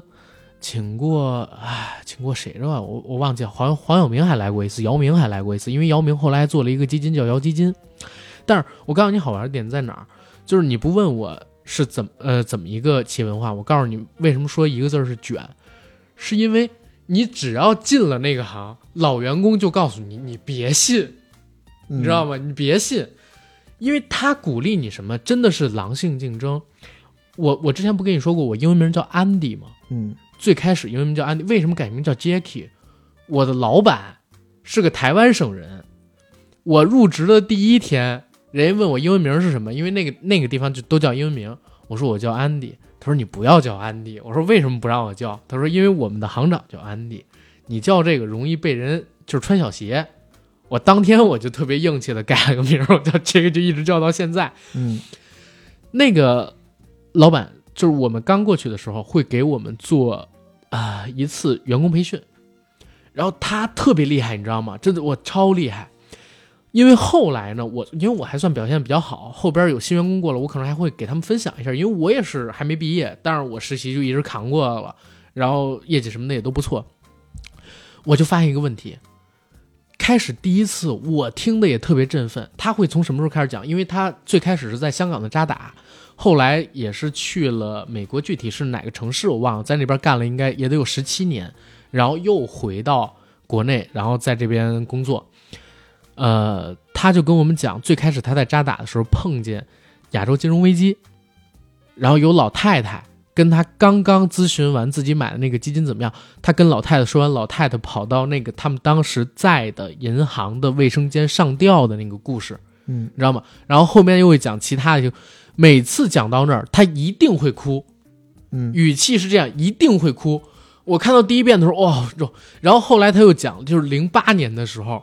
就是次贷危机啊，零七年什么次贷危机之类的，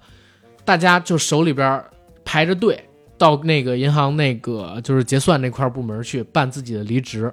然后一个一个排着队，一个一个排着队，国内也是这样，在海外也是这样，就开始讲说有多难多难多难，然后你们现在来到了就是中国金融行业最好的这十年，然后怎么就开始给我们讲这些嘛。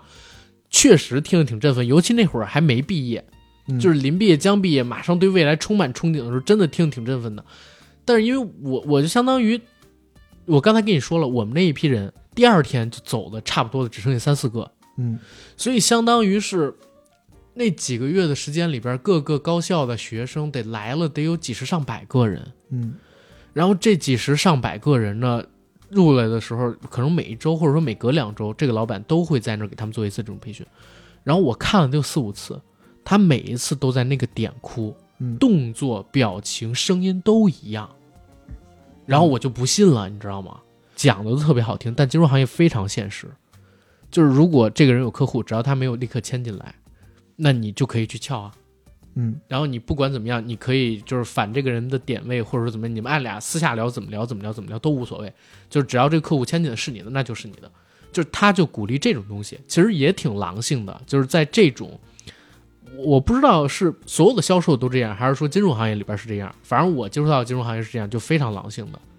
它不会让你有什么太强企业归属感，它更多的是让你自己。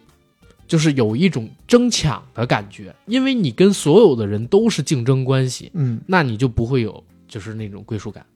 嗯，那我我我刚刚讲的这个就跟你这个完全不一样，完全相反。我我我讲的这个呢，就是有一些公司它包装的自己很好，呃，从肤浅层面上来讲，你怎么看出来这个公司的员工他是不是以在这公司工作为荣啊？嗯。你就看，因为每个公我不知道，呃，银银行肯定也有，嗯就是每个公司都有一些公司名的产品，啊，对，公司名的衣服什么的，是是是是，会有一些员工很喜欢穿带着公司 logo 的衣服。嗯那从这个外向型的表示来看，第一，他会觉得这个公司是还还不错的，蛮屌的。是，然后第二，我对这公司是认可的。第三，在公司整个给我营造的是一个 family 家的感觉嗯啊、你如果去，我不知道你认不认识一些奥美的朋友，他们经常会发一些什么奥美做 party 啊什么的，他整个的 VI 设计什么那一套真的绝了，很我在想，漂亮。我们台要不要做个 T？啊。你咱之之前上上去年不就想做过吗？对，但一直没做嘛。就是说，咱们台要不要做个 T？我我觉得是可以的，但是这个具体要要再想，啊，不是嗯先做两件儿，咱俩自己穿可以啊嗯，可以。然后呃，我刚刚不是讲迪士尼嘛？嗯迪士尼它一直的一直以来灌输的就是迪士尼就是大家就是就是一个大的家庭，然后这是一个全全世界最欢乐的地方，嗯对吧？然后迪士尼有什么想法？迪士尼的话不能摆 Hello Kitty，因为是猫。啊，因为是猫不能在里面摆，反正我不知道，我不知道总部啊，我不知道总部，但是在而且 Hello Kitty 是竞品啊。呃，yeah，但是我不知道总部，我只是我只是说上海他们那边他是好像很讲究这种，不准操不准摆猫的。然后呢，当然这种外企福利肯定是特别好的。嗯。呃，迪士尼有一条福利就是迪士尼体系内的任何员工，这个体系不就是不光是迪士尼直属员工，它还包括 CNN 啊这些公司，外包的也算哦、c 不是 CNN，ABC。啊 ABC 这些公司都算，每一个员工一年可以去全球任何一个迪士尼的乐园十八次，嗯免费，哦，每一次带三个人，每一次带三个人，嫉妒吧？我靠，非常嫉妒。然后呢，这个公司也是标榜的就是乐园、童话、童真、家庭，是是是，大家一起。但是其实你要是在六大里面来算，迪士尼是最砍人最狠的一个公司。嗯就是我听过很多很多的例子，就是一条线，就是譬如说这个部门这条线没有的话，他第二天就砍人。对。我离得最近的一次是一六年还是一七年，我去上海参加电影节，嗯，我跟迪士尼那边的一个，就是当时想让一个朋友介绍迪士尼某一个部门的某一个人，嗯，我去上海之前还跟对方就是这个中间人说的好好的，说，哎，我反正去上海，然后呢，我们一起吃过饭，然后介绍一下，聊一下。我到上海那天下午参加一个发布会，晚上呢准备去约那个赴赴约的时候，嗯他就说：“哎，临时改约。”我说：“为什么？”他说：“他们那条线被砍了。昨天整个被砍了，你说的这个事儿很，快。你说的这个事儿，就在三天前就有例证。嗯蓝天工作室之前在福克斯，嗯然后后来被合并，相当于打包送给迪士尼。嗯然后冰河世纪现在不是 IP 没有价值了吗？五百个人的员工啊，全部被裁掉，是不是？瞬间被裁掉。然后这两天就在全网上，尤其是外网，好多人都在怀念蓝天工作室之前做的《冰河世纪》跟《里约大冒险》，然后痛骂迪士尼。迪士尼其实是他真的他这套企业操作搞得特别特别的狠，嗯所以在外网上为什么那么多人恨他不不喜欢迪士尼？把达斯维达的那个头像换成放在米老鼠上面，对吧？米老鼠米老鼠米老鼠的嘴一张开，全都是獠牙，然后是带着血的獠牙。对对但另外一点呢，确实他现在做的太大了，对然后外国人都讨厌这种寡头嘛，对，所以，呃，但是你要是去问。在迪士尼里面工作的现在还在工作的一些员工，尤其是可能中层往上的话，大部分人肯定还是跟你说迪士尼特别好。他好像中国的一家科技公司啊，嗯，就是在职的人就超级狼性，你知道吗？好多人跟我说他们公司执行力无敌，挺他，对，挺他非常好，中国五 G 靠他，你知道吗？但是就比如说你在网上那那个莲莲花盛开的公司吗？不知道，但是你在网上只要一搜这个公司，全都是在骂这家公司的。嗯就是在内的人都觉得哇，执行力无敌，超狠、超棒、超牛逼，等等等等的。就是因为我我自己就之前咱们电台其中一个主播，嗯呃，现在在土耳其，他以前是那个，他现在也在那个公司嗯啊、做员工。然后呢，他对那家公司就相当于是崇拜的无以复加，嗯，尤其他们公司几个大头儿老板那个人物，哇，就相当于是偶像，人生明灯标塔，你知道吗？不是人生明灯灯塔，就基本上是这个标准的。但是你一看网上三过三十五岁什么才我操加班加特别狠，嗯然后二五就是还有这种就是蹲几百天官司等等等等的，确实公司做大之后可能就需要有这样东西才能保证公司的执行力。因为后来我看过那谁，我看过老罗叫罗永浩，你知道吧？他接受过一次那个罗振宇的专访，叫长谈，他们俩谈了八小时。我当时看他客观的评价了一下中国的科技公司，他说，呃，刚才我提到那家公司在两千年左右的时候，从 IBM 高薪，然后引进了一套管理的体系。嗯，然后大刀阔斧的在公司改革，当时所有否决这个项目，就是这个管理体系引入的人，全都被裁掉了。然后那套管理体系引入进来之后，就相当于执行力提升了很多很多，直接就变成狼性文化，执行力无敌那样子。但是缺点也是像你刚才说迪士尼那样子，嗯，就是什么东西都特别狠，不跟你讲人情味，就讲执行力。对。迪士尼的这个狠是让我觉得有一些出乎意料的，因为嗯。本身是电影行业啊，对，又是童真给大家的那个形象宣传的，对，所以反差特别大。像我在行业里面的呃第一次遇到的几个导师级的人物，其实他们都是从迪士尼出来的，嗯。在迪士尼待过很多年，嗯。然后一直给我灌输的都是迪士尼太就是太狠了，就是它不是一个他所描述的那么同美好的地方是啊。是。但是说实话，那你从这个角度上面来看，全世界的公司都是一样的。是，但是有好有坏，嗯而且呢，我我是觉得啊，普遍是意义上来讲，外国的公司因为它发展的时间可能更久一点，嗯嗯所以它吹捧它自己这套体系、是他的价值观，嗯他想要给你传达这些东西，他是更成熟，他包装的更好嗯，啊。有的时候你不知不觉就开始上套了。你是他的一份子啊，别人讲你公司不行，你不行，我公司没没有不好的事儿啊，我就你得跟他拼一拼什么的，是就不知不觉中就进入到他的给你设定的这个情境里头去。国内的公司，因为大多数成立还不到四十年，嗯，就是改革开放之后成立嘛，对吧？就七十年代末到现在，可能也就四十年，或者说都不到四十年。那一个比较成熟的企业文化，最少我觉得也最少最少也得有二十年以上。才能真正形成一套企业文化，那确实就是比较少嘛。但是咱们说回就是人生切割术这个东西啊，嗯。其实不管它的概念是怎么样的，它还是有一个大的核在，这个核就是资本公司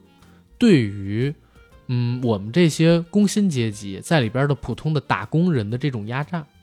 物化，嗯。对吧？它其实极致的物化就类似于人生切割术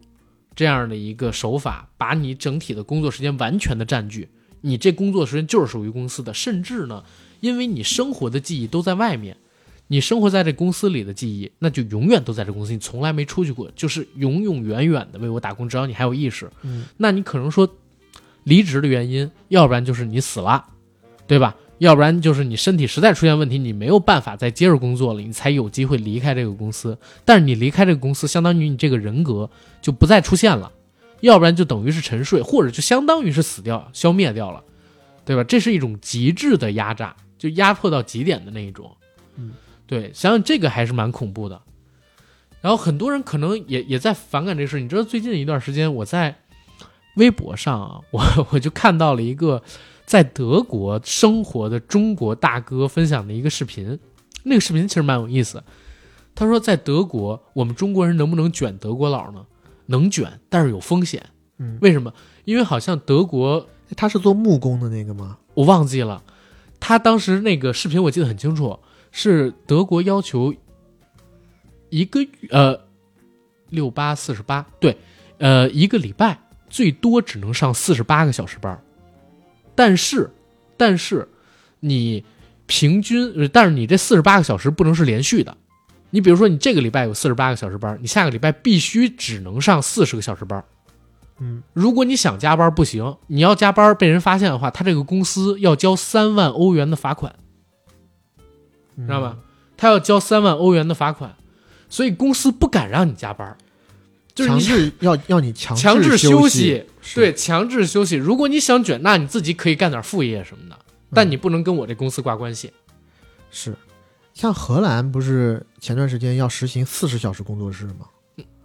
对吧？嗯，五八四十八嘛，就一天就八小时工作制，哦，是四十小时还是说四天工作制？那应该是四天工作制，就四天工作制，四天工作制差不多。一个星期只上四天班，嗨了。嗨了，但我我作为一个啊，就是学过一点经济史的人，我告诉你，很多的欧洲的国家真的是吃大航海，还有吃殖民地的红利，吃到现在的。嗯，现在能推现在这种，比如说四十小时、四四天工作制、四十小时工作制、八小时工作制，真的是因为祖上给留到的家底儿挺厚的。哎所以说我我就说，我们行业内部哈，嗯嗯，就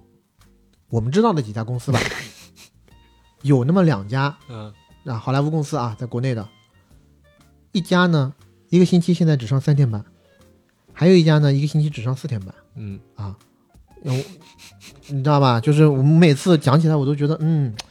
咱们还真行，这个疫情 确实对疫情的意识非常的严格啊。疫疫情管控啥的，嗯，但不过这一点确实就是，我觉得国外公司和国内公司呃很多有一个很大的不同，就是国外公司呢，它对于单人的福利上这一点来讲，它做的确实要比国内公司普遍意义上来讲要稍微做的好完一点。善一点。对，嗯，呃，像国内公司基本上我所知道的，它一年年假的天数是是会稍微少一点。是对，就不说不说年假啊，我前两天我算了一下五一的假期，嗯五一的假期首先六日是正常放，对不对？嗯，五一之前加一天班儿，五一之后加一天班儿，相当于整个五一多放了一天，嗯，对不对？说是五天，其实只多放了一天。是，但是后来我又在想，这个东西确实没办法，是因为我们真正的变成，比如说中国特色社会主义也没有几十年，嗯然后变成中国特色社会主义没有几十年不说，真正出现市场化的这种公司可能也就不到三十年。然后我们的法律法规，说实话，真的还有很多待完善、待健全的地方。嗯啊、我觉得以后随着咱们国家这个统一大市场的建立，对吧？会会会更好会更好，更会对会会更好一点。嗯不过我我我看这个片子的时候，就会有一个感觉，会让我很想，就是他讲的就是工作和生活完全分开，完全分开。呃，就我自己在工作当中遇到比较深的例子，就是中国节假日还好，嗯因为中国节假日虽然我们在这边放节假日了，是呃，最多最多就是在那个邮件的自动回复里面加一句，就是说，哎，我是 out of office，从什么时候到什么时候，然后这段时间会有。呃，比较受限的这个网络的 access 对啊，那容许我晚一点再给你回这个邮件，但嗯大部分、大部分如果是比较着急的从总部过来的邮件，还是会还是会回回。但你在国外绝对不回。但是哈，嗯像我们有的时候在推一些项目或者推一些东西的时候，嗯碰到了感恩节，嗯，然后圣诞节什么的。，对是感恩节、圣诞节，然后中方这边在跟我说啊，这个项目推的怎么样了？有没有进展？我说是这样的哈，就是这是在感感恩感恩节或者圣诞节前一个星期，嗯我就说呃是这样的哈，一般来讲呢，他们的回复呢就稍微晚晚一点，然后呢马上又到圣诞节了，这样的我们圣诞节之后再来 follow up 这个事情，几乎就找不到人，嗯，就是尤其你在稍微都在度假高那么一点点的 level 就更更不会。他是这样，很奇怪，因为国国外呢还不跟咱们这边一样，我们这边可能晋升的通道或者大家晋升的动力还大一点，但国外那边呢，通常来讲，大面儿的人他晋升不会那么快，就是说他在一个公司里面当个五六年，在同一个职位很正常的事儿。是，他也不会那么谋求竞争，也不会那么卷，所以导致基层的业务员或者基层的同事 level 比较低一点的，他根本就不 care 你很躺。事情事情过来了，跟我有什么关系对？高层的人呢，你发一封邮件过去，他写了他在度假，你敢发第二封追他吗？你不敢，不敢所以就导致西方大捷，反正跟这种呃中外有连结的一些项目的话，全面停止。所以你看，就是其实现在中国的执行力跟冲劲儿还是要比那个已经发达一些的国家要强很多，是真的。一定是，就是尤其是，呃，我都不说别的行业，就我们行业也是一样。对中国做一个项目多快啊！那当然你要在 呃保质保量的前提下哈，那真的就中国的一些决策特别特别的快。那其实咱们不说这个最直接的啊，可能就是大家了解比较清楚的互联网公司、互联网行业，嗯，对吧？那咱且不说，就是那些被迫退出中国的，之前也有在国内直接就搞竞争的呀，嗯，对吧？哦，对，讲到互联网行业，嗯徐峥那个囧妈不是啊号称是啊，对，字节字节呃字节跳动一个晚上的时间跟人家谈定的吗？六点六亿嘛，然后第二天、第三天不就上线了？对，你这个要放在，譬如说 Netflix 或者是什么这种 streaming 平台，都不是一个晚上，就是当天第当二天谈就上了，当天就对，第二天上上线，大年初一上对，这多快啊！对你要是放在国外，你光是这种法务去过这种法务条款，你都没有时间。是因为他说的大年初一看囧妈，徐峥带你过大年，当时那口号我还记得呢，所以是大年初一上的，然后好像是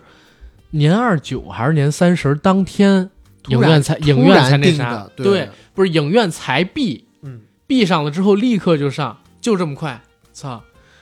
哎，中国速度。中国速度，对，所以说，我觉得人生切割术可能会不会这么多打五星满分的人，他反而是希望有这么一个技术。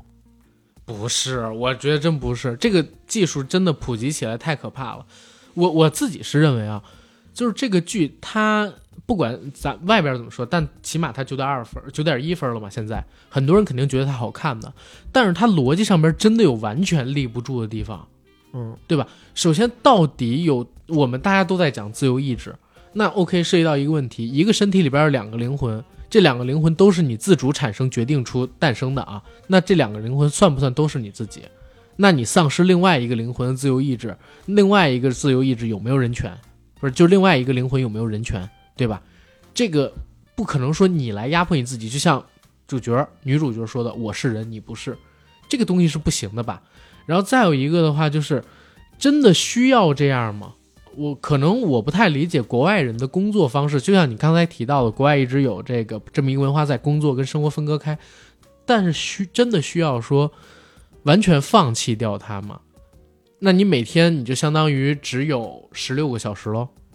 对这其实是我们开宗立义就讲嗯了，针对于这种情况，就是这个人做的这份工作，他自己首先是无爱的，是。而他逼于生计条件，他又不得不去做。OK，那你们是，那你这样试想一下，嗯。现在你阿甘，嗯。你现在在富士康的流水线上，嗯。你每天干的事情就那一个，就是看这个灯泡好不好，成千上万个灯泡你就看看挑，嗯特别机械性的挑，嗯。每每天那八个小时特别无聊，特别枯燥。然后你只你只想把你的记忆保存到最好的那，不，你没你没听懂我意思是啥？就是如果我们真的是选择这样的方式啊，嗯会有没有可能一种情况，女主她是刚诞生的意识，她只接受那工作一个小时不到，她就逆反了。我们真的催生出一个人格，然后这个人格呢，天天干这个，不停的干这个，因为在他的意识里边是没有休息的。嗯他刚休息，然后就又立刻回来上班，就像女主一样，刚把门推开要出去了，结果一睁眼，他就在门里面，他又从外面回来了，是对吧？他会不会逆反？到时候跳的更多，对啊，就不是十三跳了。所以这个就是，所以这种情况其实就是他们这个企业想要避免的嘛。嗯他们的初衷可能就是像我我讲的，刚想要去形成刚刚那种情况，就是嗯你一生当中总有那么一些你不想干的事情，那把你一个人一剖为二，让你的那个刺激产品，或者是你拥有的那个第二个人格去他去帮你干。嗯，我在想，这个企业的最终目标还不是这个，这个企业的最终目标很有可能就是为了刚才说那个实现永生。你又没理解我的意思，啊我就说这个他明面上的他的啊初始目目的就是这个，但是他的最终目标，of course nobody knows。现在肯定他肯定还有一个比较邪恶的一个 OK 一个 OK，目的在后头嘛。是他肯定得有，但是我觉得我们今天聊的其实已经够多的了，因为咱们现在已经聊了差不多两小时十五分钟了。呃，剪完了当然肯定是不到两个小时，但是我觉得聊了半天打工人的苦逼生活，也不知道大家能不能有共情，或者说觉得好笑好玩儿。只希望大家在未来的日子里边不要继续像这个人生切割术里一样啊，被自己的公司所压榨。行，反正这期节目大概就到这儿。节目结尾我做一个广告，我们节目硬核电台已经在全网各大播客平台同步播出，欢迎各位收听、订阅、点赞、打赏、转发。我们也欢迎在呃微信平台搜索 J A C K I E L Y G T 的个人微信，让我们的管理员拉您进群。尤其如果您是北京、上海、广州、深圳这样的城市的话，请联系他，让他把你加到固定的地方群。然后，嗯，关注我们的官方媒体账号吧。再有就是，结尾我我做我结尾我做一个小小的宣传吧。我一直以来都很喜欢一个网剧叫《毛片》，然后这个《毛片》呢，其实应该是中国网络剧的鼻祖。它的终结篇在豆瓣上边，现在我忘了是九点五还是九点七，因为我好久没看过它的豆瓣条目了。这个团队呢叫做优映文化，然后他们有一部戏叫《异物志》，这部戏其实是一六年拍的，但是直到前两天才刚刚在腾讯视频上面上线，被卡了整整五年，然后删删减减，删删减减。我自己其实昨天我还发了个朋友圈，我说当年看毛片，我就特别希望优映文化这个团队，呃，能多一点钱，能多一点资源，然后能拍规格更大一点的片子。可是没有想到的就是，一个网剧整整被卡五年，这五年过去，时代变了，他们那个剧还是好看的，但是就很廉价。五年前整体网剧的投资规模没上来，制作也不像现在这么精良。他那个时候上，我觉得肯定是属于神剧级的。但是现在呢，你再看演员也不行，特效也不行，然后整体就透着一股塑料感。哪怕剧情再好，嗯，可能也没有那么大的热度。但是我还是想给他们这个剧宣传宣传。如果大家没事儿干，可以去看看这个叫做《异物志》的网剧。然后他们这个团队叫优映文化。如果咱们听友里边有能联系到他们的，也可以帮我问问。阿甘想给他们做个专访，对吧？然后别的就没有了。行，然后我们这期节目到这儿，谢谢大家。谢谢。最后的结尾，阿甘补个事儿啊，就是《都市恐怖病》又开始更新了，我刚刚上传了《异梦》第四集，之后还会每周最少更新一期吧。如果大家在我们硬核电台的专辑里搜索不到《都市恐怖病》的最新内容，那就代表你所收听的那个平台有《都市恐怖病》的单独的专辑，欢迎大家去搜索订阅进行收听，我会把这个系列更完的，谢谢。